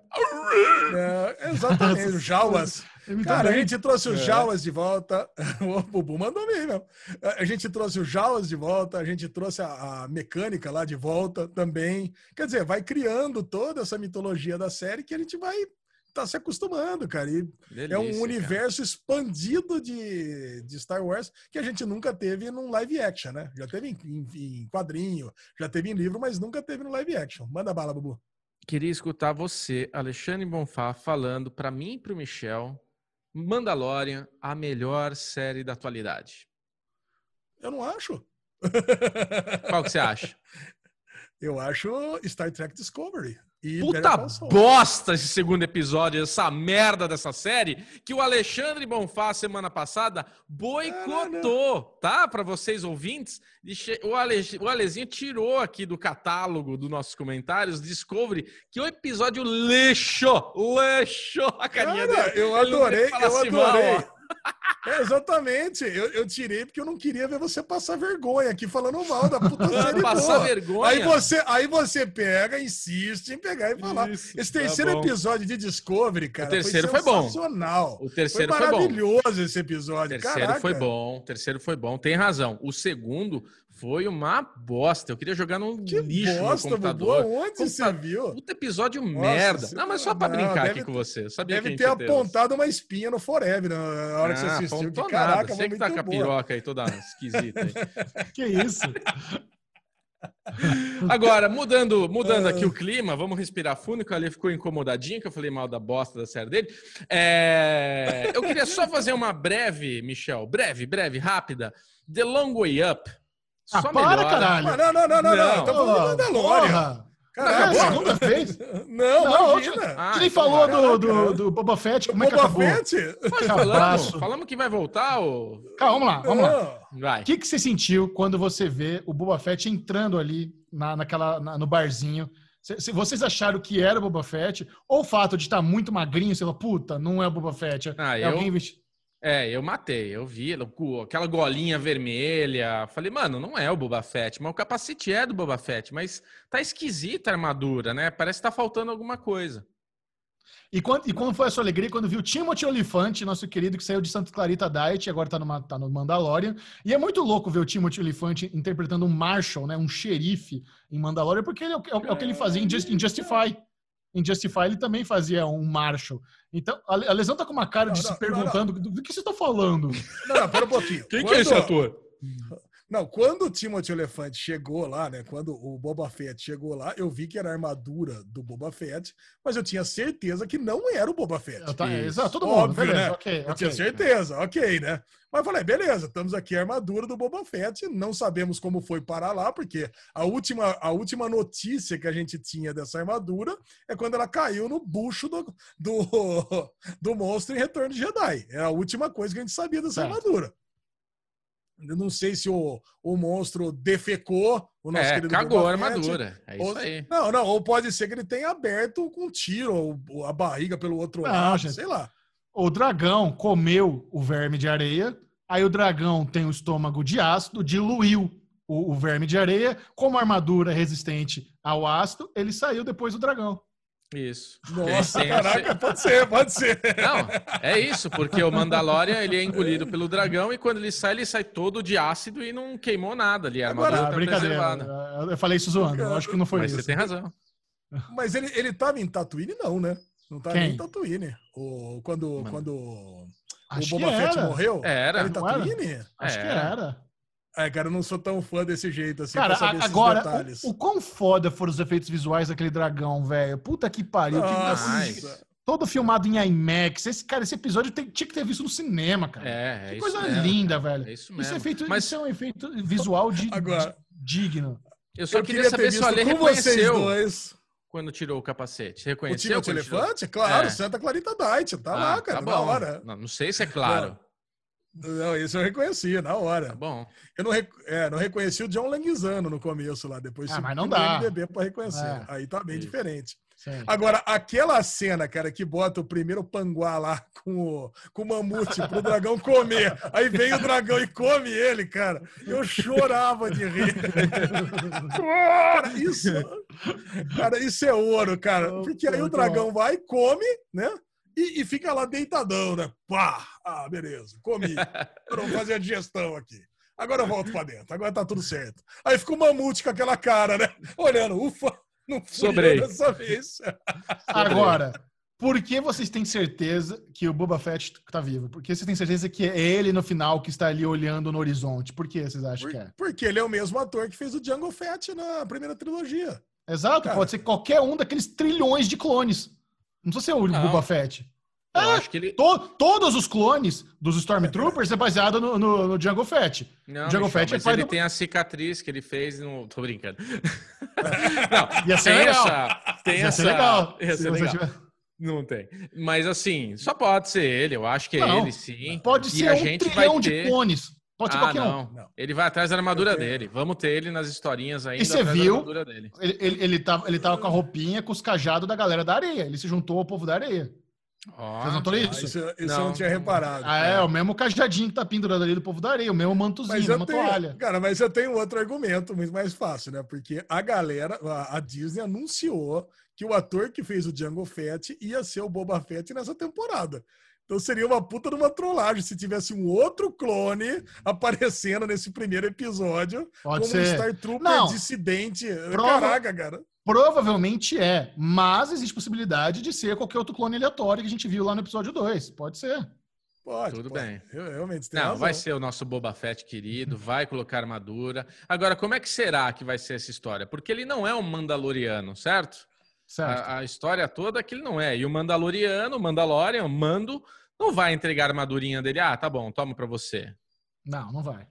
É, Não, essa vai tá ser a trama, eu acho. Mas assim, o Boba Fett é famoso, né? Ele é conhecido como um caçador de recompensa fodão da galáxia. Sim. Então ele deve ter algum nome aí, mesmo não sendo Mandalorian. E eu, eu acho que a armadura do Boba Fett nem é do mesmo material também do Mando, sabia? Eu acho que é outro material. Se eu não me engano, eu tô pensando nos nomes aqui que eu já ouvi. É, outro, é outra liga lá. Não sei se é a mesma coisa. Mas É, tem algum valor, por isso que foi, foi caçar a porra da armadura. Sim. É. Agora, eu fico pensando o seguinte, né? Se, eu, ele, se ele saiu da barriga do monstro logo depois, ele continuou sendo um caçador de recompensa no momento seguinte. Não tem por que ele pegar e abandonar. E a, a gente sabe que essa história se passa de 5 a 10 anos entre o, entre o filme Retorno de Jedi e o. de- logo depois do filme Retorno de Jedi. Então, cara, ele andou aprontando algumas coisas aí. A gente não sabe o que ele fez. Cara, mas eu adoraria se tivesse um episódio especial só contando o que Puta. aconteceu com o Boba Então. Fett. Cara, seria. Nossa, seria maravilhoso. demais. Vai Seria ter que ter. demais. Vai ter que ter. Tem que ter uma explicação Ah, por que ele não tá de armadura. Se ele, pra e sair por da que que- barriga, teve que largar a armadura, se ele. al- Alguma coisa tem que explicar. Nossa, vai ser muito bom, cara. Eu já tô aguardando ansiosamente esse episódio. Cara, e tem- tem- no comecinho, a gente pulou o comecinho, porque tem aquela luta muito boa do mando ali no ringue do UFC do- do- dos alienígenas. Tem uma hora que, ele, que o cara vai dar um soco, ele só dá a cabeça pro cara dar um soco no capacete dele, Isso. que é muito bom. O Baby Yoda se escondendo. Ele aperta o botãozinho, esconde assim. É muito bom. Tipo, fudeu, né? Vai É dar treta bom, agora. né? Cara, essa série é perfeita. Quem Essa não tá é assistindo- ótima. Eu, eu não sei se é muito tesão você ver Mandalorian se você não é fã de Star Wars. Eu acho que é. Eu acho que é, um- é uma Ah, boa é. série de fantasia espacial Sim. que você pode assistir. Assista, cara. É muito, muito bom. É o que a Lesão É. falou. Realmente é uma das melhores coisas que a gente vê hoje em dia. Fácil é o Mandaloriano. Perfeita. Muito bom, vamos entrar agora no clima de suspense, porque o segundo episódio de The Undoing, nova minissérie da. HBO com Nicole Kidman e Hugh Grant, voltou e nós fizemos comentários pertinentes lá durante o primeiro episódio Nossa. que se concretizaram, né, Lesão?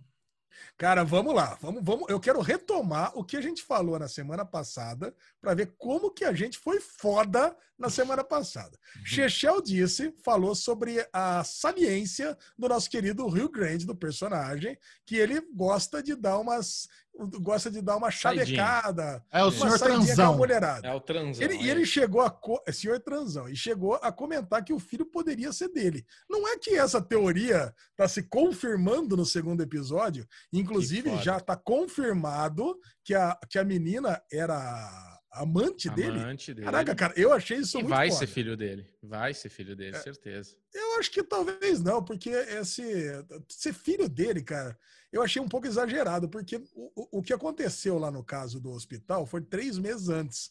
E o menino já tem oito anos, quer dizer, não sei. Mas pode ser. Estamos caminhando para Não, isso. No hospital. São, são, são dois filhos. Tem, um- tem, tem um bebê e tem um menino que Ah, nasceu no verdade, corpo, não é desculpa, desculpa, É, desculpa, desculpa, é um tá bebê, certo. É, o filho vai ser mamã. dele também, tá certo, você tem O razão. filho vai ser dele. O filho vai ser dele, o filho vai ser dele. É, exatamente, É. o filho vai ser dele mesmo. Por isso que Aí ela uma se lesão- expõe. Por isso que ela fica se expondo no corpo, fica com o filho mamando na frente de mundo, porque ela tá expondo ali uma situação para a esposa dele. Depois ela vai É. fazer essa leitura. Vai, aí eu, peguei teoria. e disse, aí eu peguei e disse que ela teria uma teoria, eu criei uma teoria que ela tem múltiplas personalidades. Perfeito. Caraca, cara, e isso, porra, em vários momentos desse segundo episódio, tem ela, até o olhar dela muda, né, cara? Ela tá com um olhar meigo, assustado, daqui a pouco ela tá com um olhar vidrado. Então Bubu. você vê que ela, ela já tem episódios. Essa teoria do Ale é excelente. Coloca de insert, por favor, aquele pôster que você mostrou pra gente. Tem um pôster de The Undoing que mostra a Nicole Kidman é, olhando para um espelho, um espelho quebra, rachado, e você vê três facetas da Nicole Kidman. Eu acho que esse pôster é uma pista da teoria do Ale, que ela tem múltiplas personalidades. Esse Eu gosto, pôster. adorei isso. Adorei. É, na Bubu achou semana esse pôster é, que na corrobora com a teoria do Ale. Eu gosto, Na, gosto na muito semana disso. passada eu coloquei de insert no Guerra de Streamings, vou colocar aqui agora. E esse pôster, ele nada mais é do que um puta spoiler. Um puta spoiler. Porque a gente tem três reflexos, onde a gente tem dois reflexos focados e um reflexo desfocado. Então ela tem uma personalidade filha da puta por trás dela. E a gente, aí vem a minha teoria que também anda de mão dada com a Lezinho, que cara, a gente tem uma conversa não finalizada naquele banheiro, sabe? A gente, a gente tem um, a gente tem um, um, um- um rápido trovejo ali, né? Um rápido negocinho de uma conversa que ela teve depois com a Nicole Kidman. Provavelmente ali ela falou: teu marido tava me pegando, esse meu filho é, é dele. Provavelmente tem uma coisa, e eu ainda acho que ela que matou essa mulher. Agora, agora, vem, agora vem a minha teoria desse, desse derivado cast. Escutem Vai. só o que eu tenho pra dizer. Opa, teoria nova. Vai. Cara, nessa, nessa cena que o, que o Bubu tá falando, nessa recuperação dessa memória, que pra mim é na hora que ela troca de personalidade, Isso. a menina tá falando pra ela o seguinte: eu tô cansada, eu tô overwhelmed, eu tô, é, tô, tô esgotada. Uhum. E aí, cara, tem uma coisa na dramaturgia que diz o seguinte: sempre que você tem um corpo Hum. desfigurado, escuta só, o corpo não é dessa pessoa. Eu acho que quem morreu não foi ela. Eu acho que por- aquele corpo não é ela. E assim, Interessante. tudo, tudo o que aconteceu nessa noite é um plano para ela fugir de toda essa situação. O marido tá pressionando ela porque descobriu que o filho não é dela, que o filho é do outro. O, o cara tá pressionando ela. E eu ainda tenho uma teoria adicional, que a amiga, a Lily Rabi, também era amante do marido dela. E, e a, a Lily Rabi também estaria pressionando ela. Então ela criou toda uma situação para que alguém morresse no lugar dela e ela podia, pudesse fugir com uma grana que ela pegou do Rio Grande. O que vocês acham disso? Caralho, Vai longe, Cara, hein? isso, isso que você falou é coerente, né? Porque ela realmente foi des- desconfigurada, tomou tanta porrada na cara que tava, tava, não, tava irreconhecível. Porém, isso, isso é um plot mais de novelesco, sabe? Esse negócio É. de corpo queimado, sabe? Tem aquela série lá do- dos Gogo Boys da Netflix, um negócio desse que aparece um corpo queimado, que não é quem a gente achava que era. Uma, um- uma, uma, uma questão importante aqui, eu gosto dessa teoria de a Nicole Kidman ter alguma coisa, ter é, múltiplas personalidades, e a gente está tentando encontrar fragmentos na memória dela com a, com a resposta do, do mistério. Só que a gente tem um POV nesse episódio dela dando uma martelada na mulher. Então aquilo, aquilo que Isso, que é? Michel. Bem lembrado. Porra, Pô, matou. Aí, aí- aí eu, com- De onde aí eu vem essa complemento minha lembrança? teoria. Aí eu complemento minha teoria. Eu acho que essa mulher que foi assassinada teve a ajuda dessa outra personalidade da Nicole Kidman. A hora que o Rio Grande chega lá para fazer a despedida com a menina, ela sai, aí ela, ela, ela e a Nicole Kidman assassinam essa, essa outra pessoa que é muito parecida com ela. É, eu, eu assim, eu reforço a minha teoria que falei aí. Ela é assassina. A gente, lembra que eu falei que no fim da temporada a gente ia ter o plot twist que quem matou na verdade foi a Nicole Kidman. Eu acho que vai ser isso, cara. Eu acho que na verdade é, a, a gente tem uma lembrança, né, Ale, dela no banheiro do vestiário da academia. O, o glimpse lá, aquele momento que a gente não tem a história completa, a gente tem primeiro ela peladinha ali, que ela aparece, vem falar, e fica ali com aquela exposição do corpo na frente da Nicole Kidman, ela se incomoda. E lá na frente do episódio, desse primeiro episódio, tem um momento de uma conversa que a gente não viu desse vestiário ainda. É rápido, aparece rápido, uma lembrança. E aí o Michel falou uma coisa importantíssima que eu estava esquecendo. A gente tem muitas coisas nesses dois episódios, dessas micro-lembranças.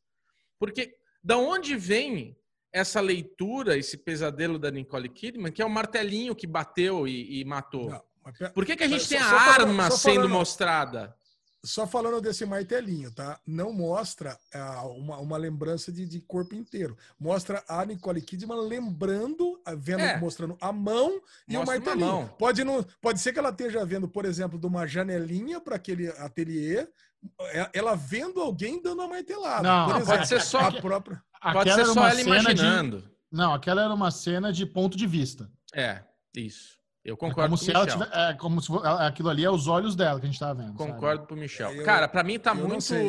De verdade, assim, pra mim tá muito óbvio que é a Nicole Kidman a assassina. E a gente vai ter essa coisa, tipo, os outros, que ela mesma fez o filme, que na verdade a gente tá esperando sempre que seja o Hugh Grant, e no fim é ela a assassina. A série tá meio óbvia pra isso. E eu não sei se a ideia deles era ser meio óbvio. Mas é isso, o pôster, cara, é a Nicole Kidman quebrada em três e tem ela, sabe, desfocada no meio. Pra mim, ela é a grande assassina e no fim a gente vai ter essa revelação. É, E, e- e eu fiquei me questionando só uma coisa. Qual que foi o momento que a Nicole Kidman se separou do Hugh Grant nessa noite, sendo que ela tem um filho na casa dela com a babá, ela foi lá, matou, foi para casa, esperou ele, ele chegou lá chorando, eles transaram. Como que isso tudo aconteceu? Para mim, essa só é a corda solta ali que não encaixa muito bem a timeline. Mas não deixa claro que momento que aconteceu isso. Que momento que ela foi lá. Mas eu ainda acho que a gente vai ter a conversa completa no vestiário dela falando para Nicole Kidman que ela é amante do marido, que o filho dela é dela com o marido e ela vai ficar lo- enlouquecida, a personalidade clube da luta, Brad Pitt vai baixar nela, ela vai lá martelar a cabeça da menina e ela matou mesmo e é ela assassina. E no fim, é isso, é o plot twist. É, eu não sei. Pra mim, esse é um twist, é um twist muito óbvio pra uma série que acho que vai ser mais grandiosa, cara. Vamos ver, Eu vamos acho, que ver. todo, eu acho que a maioria das pessoas está esperando esse twist. Já aí no final das contas a gente vai ver que a menina tá viva ainda. E ela achou que. Pode ser até que a Nicole Kidman tenha matado, achando que tava matando ela e tá matando outra pessoa. Vixe. É. Nossa. É que assim, eu, eu- não sei o quão possível seria isso. Eu não sei quando o corpo chega no ML em Nova York, os caras não identificam o corpo. É, Você identificar o corpo, sabe? Não tem, de- não tem um Sangue, registro de marca. sangue digital, sei, sei lá. tem que confirmar que é ela, É, não alguém pela roupa. que é ela. É, Não é Exato. pela roupa.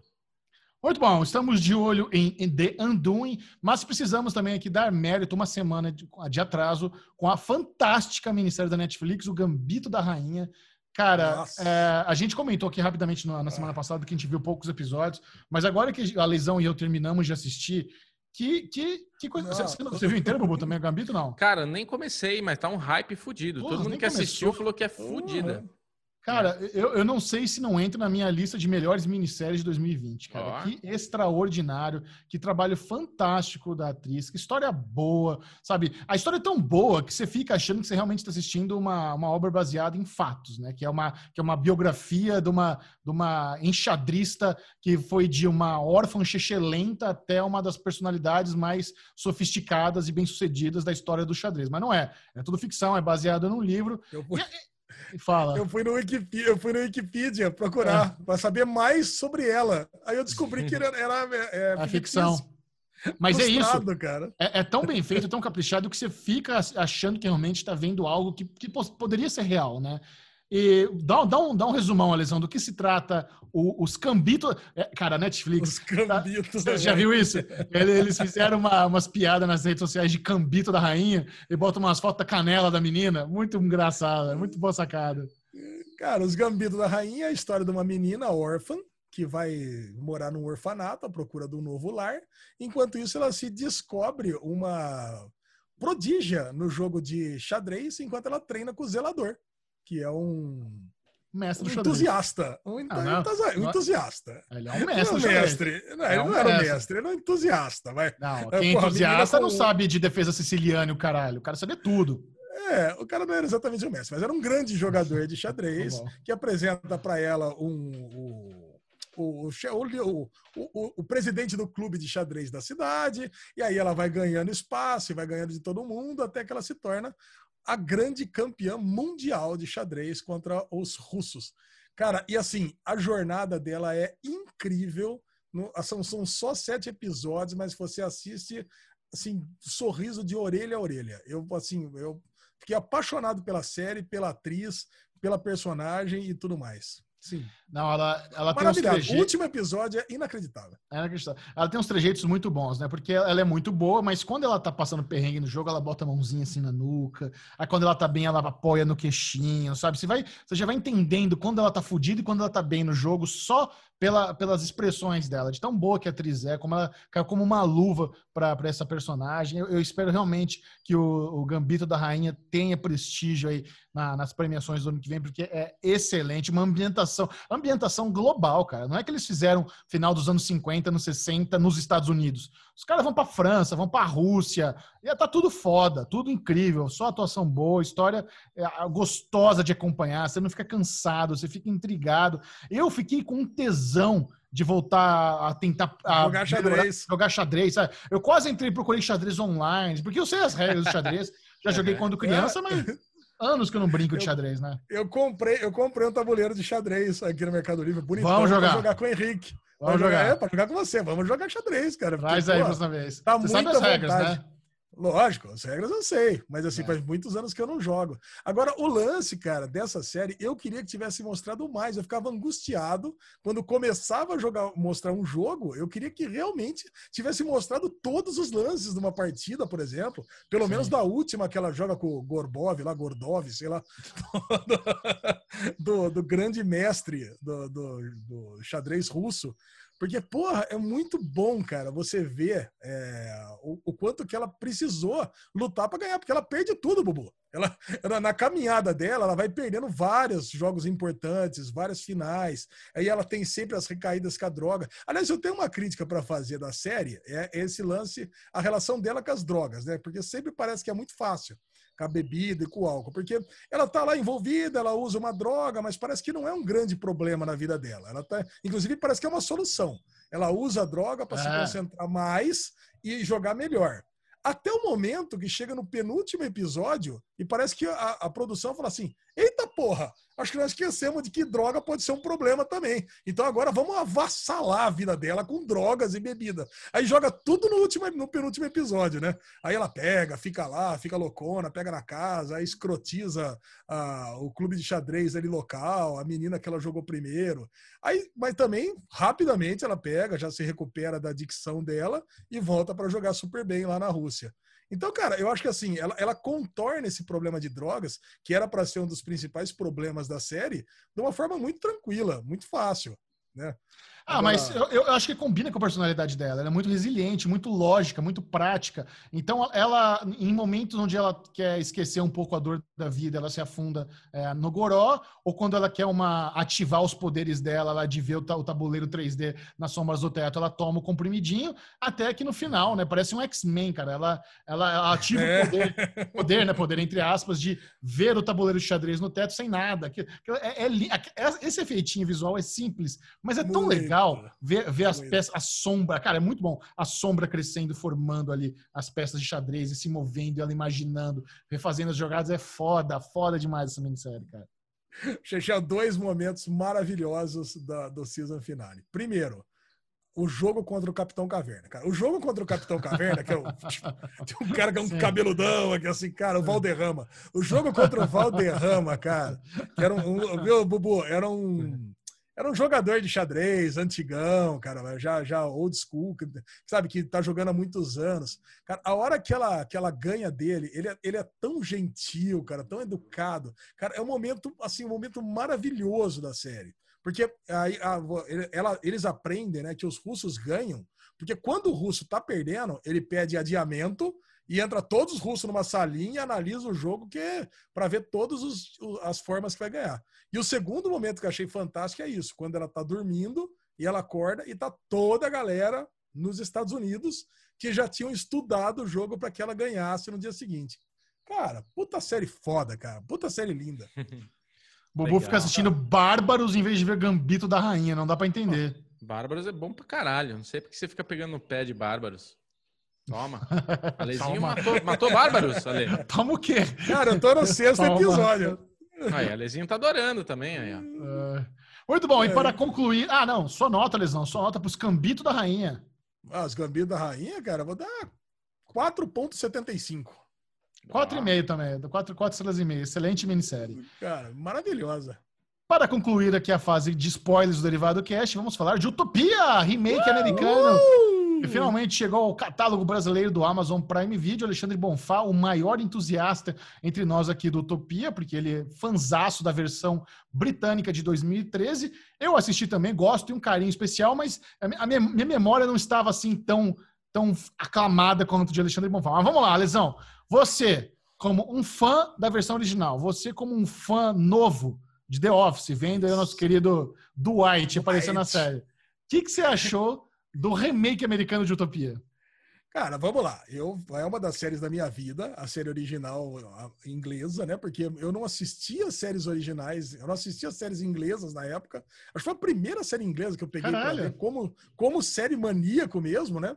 Saiu numa daquelas maratonas que o Alex fazia lá no, no banco de séries. Falei, ah, vou dar uma olhada. Cara, eu, muito estranha, muito esquisita. Você não entende o que está acontecendo. Na verdade, você vai entender o plano mesmo na segunda temporada só diferente da, da série americana da Amazon, né, que é bem mais didática. Você já no segundo episódio, você já tá entendendo o que, que eles querem fazer. Então, porra, eu assisti o primeiro episódio e falei assim, pô, não gostei. Falei, cara, não gostei. Isso aqui tá com uma cara de filminho do Kevin Smith, tá parecendo barrados no shopping. Puta, tem esse elenco aqui mais juvenil. O que, que aconteceu com os meus personagens que eu amava lá, que era um mais esquisito que o outro? Isso aqui tá, puta, tá muito bobinho. Eu quero, eu quero a ultra violence que teve no primeiro episódio. Cara, que, que tinha umas coisas no primeiro episódio da Britânica, que, pô, aquele lance do. Puta, agora esse Newcast é foda, né? Assisti um mês atrás, né? Por causa da Amazon. Agora vai ser duro, não lembro o nome de ninguém. Mas o lance do Barba perder o olho acontece no primeiro episódio. Wilson da- Wilson. Wilson Wilson. O lance do Wilson Wilson perder o olho acontece no primeiro episódio. O, o, as cores são muito mais vibrantes, né? Na, na, na, versão, na versão britânica. A Jessica Hyde é muito mais maluca. E o Arby, então, nem se fala, né? A frase Where is Jessica Hyde acontece, no, não tem nem 30 segundos de série. Então, quer dizer, por todas essas coisas, cara, eu achei aquele encontrinho na convenção de Fringe, não existe isso na série original. Eu achei muito mais alegrona. Mas aí, cara, conforme a gente vai assistindo os episódios, você vê que essa série da Amazon também tem muita violência. Caraca, sim, sim. Até, tem violência, não, não, é, não é coisa para criança, não. Porque no segundo episódio já, aí quando entra Jessica Hyde, quando, porra, aí é, é nego morrendo com machadada na cabeça, é o olho sendo arrancado do mesmo jeito. Aí você vê que a, o, o bicho vai pegar. Pô, é a Jessica Hyde matando a mina para se tornar a líder do grupo. Falei, caraca, cara, olha aí, tem potencial também. Tem potencial para. Óbvio que não para eu gostar tanto quanto a britânica, mas, cara, foi passando os episódios e eu fui me apegando também. E gostei. É. Aí quando entra o Dwight, né? Eu que fiz a maratona de abril até agosto The Office, que foi uma das minhas grandes paixões da pandemia, aí ganhou de vez. John Cusack, com aquela cabeçona de, de pão de forma dela. Tá grande é a cabeça do homem, hein? É esquisito, Caralho, cara, mas tá bem também. Cara, e aí? eu gostei, eu cara. Estranha a cabeça dele. Cara, eu acho que o Ale falou bonito, falou bonito. Eu, assim, a única coisa que eu posso acrescentar é que eu não vi a, a, série britânica. Então não tive essa influência de esperar alguma coisa da série. Aliás, importante deixar claro, não tem nenhum serviço de streaming a versão britânica. Isso, Isso. a Amazon deu uma vacilada. Eles poderiam ter colocado no catálogo a versão não, original. Quem vacilou foi a Netflix, que devia ter botado nesse final de semana hum, para concorrer. Ia ser muita filha da puta, né? Verdade. Ia ser muita coisa de cuzão. Mas, cara, eu assim, eu não fiz essa leitura, né, da, da, da comparação. Então, eu de cara já gostei muito da série. Eu me, me empolguei, eu vi, eu, caralho, mano, fui vendo e já mandando mensagem para ler, porque eu achei que o Ale tava curtindo. Então eu fiquei, caralho, ela é muito foda, muito foda, muito foda. E assim, que, que timing dessa série, né? Porque a gente está no meio de uma pandemia, se discutindo muito questão de vacinação. Já tem spoiler aqui, é. então vamos falar abertamente. Então, cara, que timing, filha da puta, porque agora a gente tem uma vacina que a gente se questiona, cara. Faz muito sentido tudo isso, né? Daqui 10 anos, então se estima que a gente vai ter 11 bilhões de pessoas e a gente tem essa ideia do Thanos aí da, da vacina engessar a população inteira e ninguém conseguir procriar, ninguém conseguir ter filho. Então, assim, é uma coisa que você se questiona, né? Tipo, caralho, velho, mas no fim, mete vacina para deixar todo mundo mesmo não conseguir procriar para a gente segurar essa quantidade de gente no planeta. Então, assim, você, sei lá, né, cara? Você fica se questionando. É legal, ah, gostei. Vale a pena? Sim. Você fica se questionando se, se o, o, o, mal aí não é tão mal assim, é isso? Não, você se questiona, né? Caralho, que timing desse, dessa série. Ah, tá. Vem essa vacina do Dória aí, que eu vou tomar, com certeza. Assim que tiver uma vacina, qualquer que seja ela, eu vou querer tomar. Mas assim, porra, vai saber se não tem um bichinho ali para deixar a gente com alguma coisa aí pro mundo. É legal essa teoria da conspiração que a série cria se essa vacina deixar estéreo, eu tomo ela, não precisa nem ser de Covid, eu tomo essa já. É na hora, pode dar tá 18, dá no imagina... saco ainda, na bola direita. pra mim não vai fazer uma grande diferença também não, pode tomar. Isso, ali saco vazio vai cair no, no, no, no, infinito ali, né? Não tem nada ali. Não, cara, mas, mas assim... assim em, em comparação com a, com a, versão britânica, o ritmo da americana é, ele, é, ele, é um, ele, é ele é, tem uma cadência melhor. Você, ele é mais colorido. O, a, a versão britânica ela, ela, é um pouco mais devagar. É, cara, é, é, é, muito diferente. É muito diferente. Não tem um negócio de vacina, negócio de comida. qual, qual RB você prefere? Você prefere o RB britânico ou o RB americano, É o britânico, claro. É, é Aliás, aquele ator, cara, é a cara do. do para mim, qualquer outra é. série que ele fez, ele fez Humans, por exemplo. Cara, pra mim, ele é o Arby. Qualquer hora ele vai surtar Sim. e vai sair matando as pessoas também. Cara, ele sempre vai ser o Arby. Mas, mas, eu gostei muito do trabalho que a Gillian Flynn fez como showrunner. Ela é autora de Objetos Cortantes, de, de, de Garota Exemplar. Inclusive, tem um easter egg. No quinto episódio, eles estão andando, acho que em Nova York, né, que a série se passa, não sei. Eles estão andando, eles passam por cima de um teatro, aí aparece lá na, na Marquise musical Gone Girl, né, que é o Garoto Exemplar. Olha. Então tem o musical da Garota Exemplar. No quinto episódio, por volta dos 37 minutos, tem easter egg, esse easter egg aí da Gillian Flynn. Então eu acho que ela conseguiu botar a mão dela. Porque é foda você dar um remake e fazer um negócio próprio, é difícil, É. mas eu acho que ela conseguiu. Esse ângulo da vacina é certeiro pra caralho. Você pega um negócio muito atual. Você tem até o gabinete do ódio lá do filho do John Cusack, que os caras conseguem criar narrativa, criar personagem, pessoa É livre. Não sou verdade, eu. caralho. Aqui, os caras tomando, tomando ali os, o Adderall pra, pra ficar focado. Então, assim, é, eles conseguiram pegar muita coisa relevante, moderna dos dias de hoje. O, o final do segundo episódio, assim, é inesperado. Nunca em um milhão de anos eu ia achar que eu ia enfiar aquela balaço na cabeça da menina. Fiquei, fiquei impressionado com a ousadia É. que eles tiveram nesse segundo episódio. A, a criancinha, a menina que entra depois na reta final é excelente. Muito A boa. menininha lá. Porra, muito bom, muito bom. Agressiva pra caralho. Não, agora, agora a mudança do, do plano é muito mais inteligência na versão britânica, se for pensar bem. Claro. Cara, Olha, olha o que eles fizeram. Eles criaram um vírus similar ao vírus que já sabiam que tenha, tinha um cientista que poderia querer curar.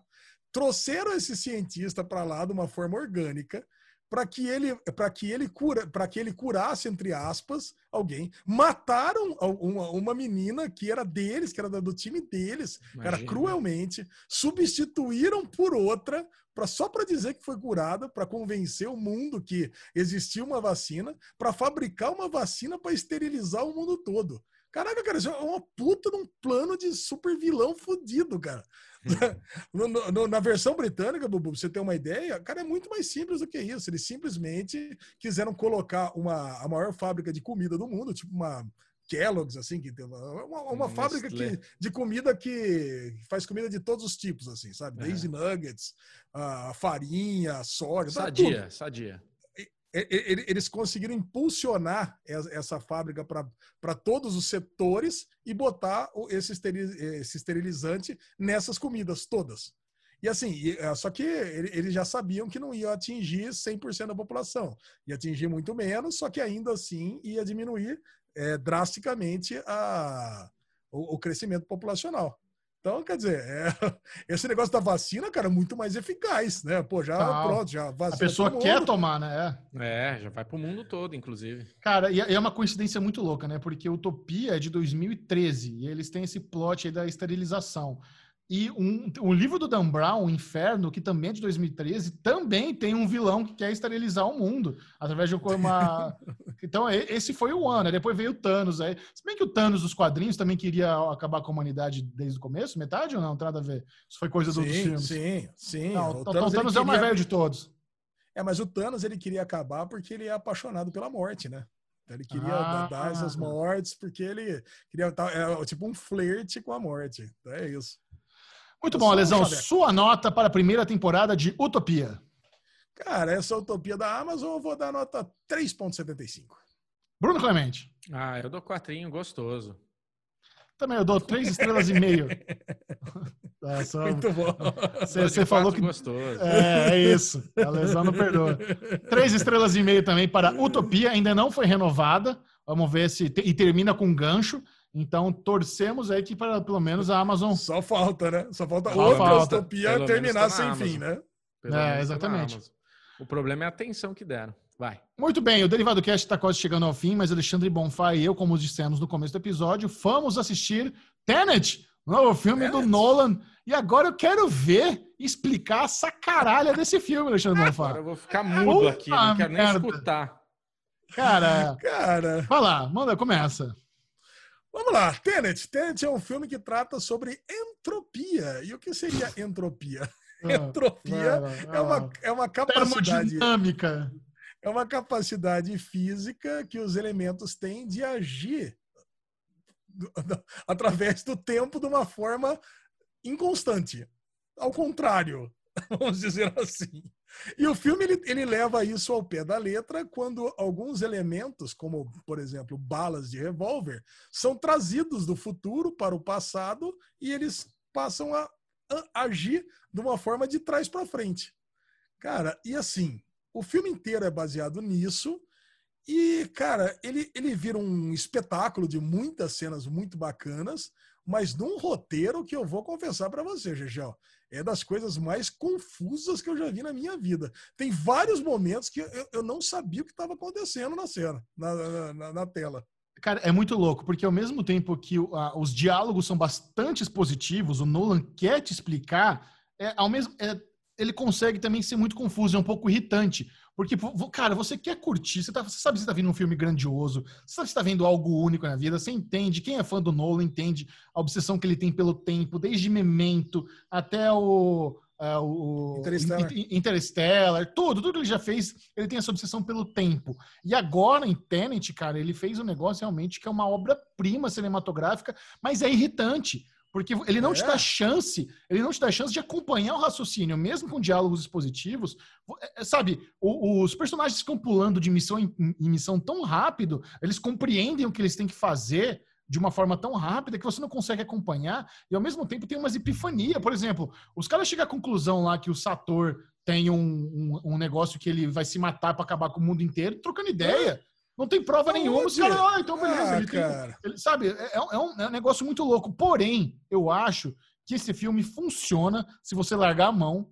Cara, eu vou, vou assistir um espetáculo. É uma ópera isso aqui. Não preciso. Uma, é uma ópera em russo. Eu não preciso entender o que eles estão falando. Vou curtir o que está sendo aqui o, a melodia, vou curtir o visual. Eu acho que dá para você assistir Tenet sem, sem, sem tentar acompanhar, porque o nível de física, de termodinâmica, de entropia, de conhecimento que você precisa ter para realmente entender 100%, durante o filme, porque uma coisa é você assistir depois ir atrás, mas durante o filme é complicado. No, 99% do, do, do, do, povo não vai entender essa porra desse filme.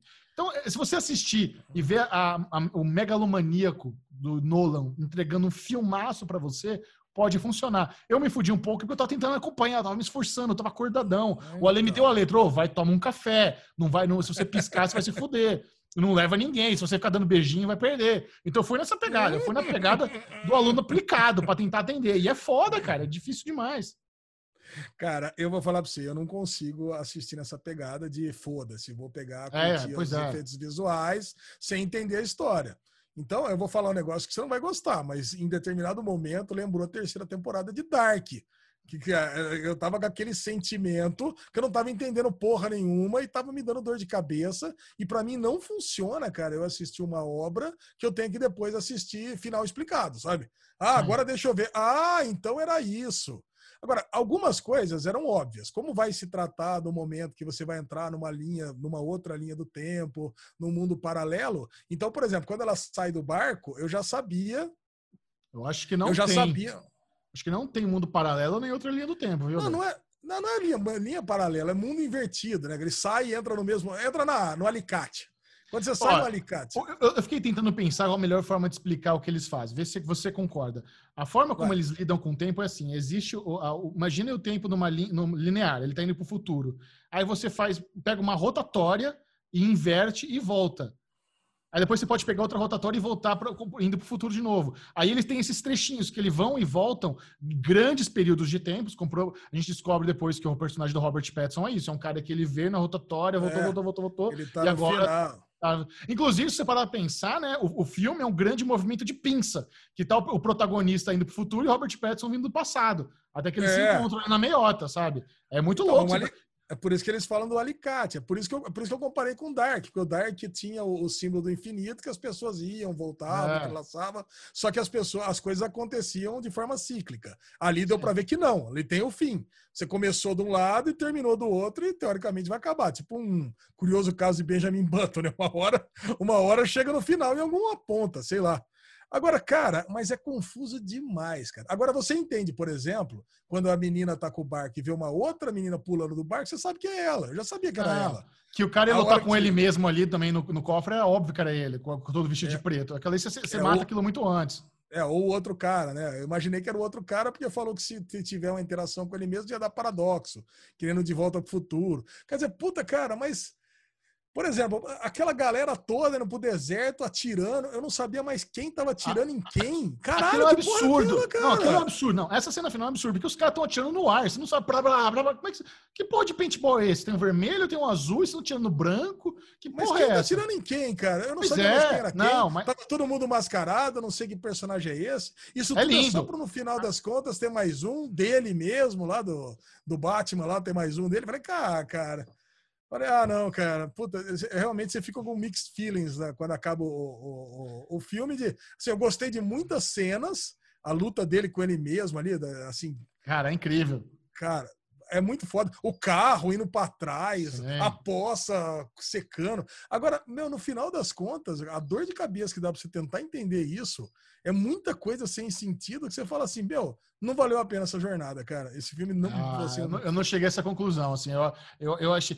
É isso que você falou, né? Aquela cena final lá da. Porque, cara, é a gente começa a pensar nos detalhes, né? O tal do palíndromo, que é aquela palavra que você pode ler de trás para frente, que é a mesma coisa, que é o lado. O caso do Tenant. Tenant, se você ler da direita para esquerda ou da esquerda para direita, vai ser Tenant. Mas você tem um pedaço de papel e uma caneta aí, fácil? Tem. Escreve Tenant aí na, na, na, na no seu negócio. Escrevi. Escreve Tenant. É, quais são as três primeiras letras? Tem. Dez. Então, é dez dos dois lados. E é o que acontece naquela cena final. São, são 10 dos dois lados. Os caras estão com o cronômetro 10 minutos. Então, aquele, aquela cena final lá no deserto é um grande Tenet. É 10 minutos de cada lado, os caras estão vindo. Então tem todo. Sator, é o nome do protagonista, do, do vilão também, tá lá na, na, na, pedra do palíndromo, onde, tá escrito, onde foi encontrada essa palavra Tenet. É, cara, tem, tem um monte de símbolo, tem um monte de loucura nesse filme que você, você começa a analisar. Por exemplo, Agora, o que, o, e se o personagem do Robert Pattinson for o filho da menina? O filho da, da, da moça lá, com, com o vilão? Ah, sei lá, cara. Imagina essa. Isso? Uma é, puta teoria ser, legal. Ah, pode ser, mas então. Mas eu achei o filme tão confuso, cara, que eu não, eu não queria fazer esse tipo de ligação. De, de, de, tão confuso que é. Por exemplo, você falou um negócio muito importante. Por que, que chegaram à conclusão que ele ia se matar e acabar é, com tudo?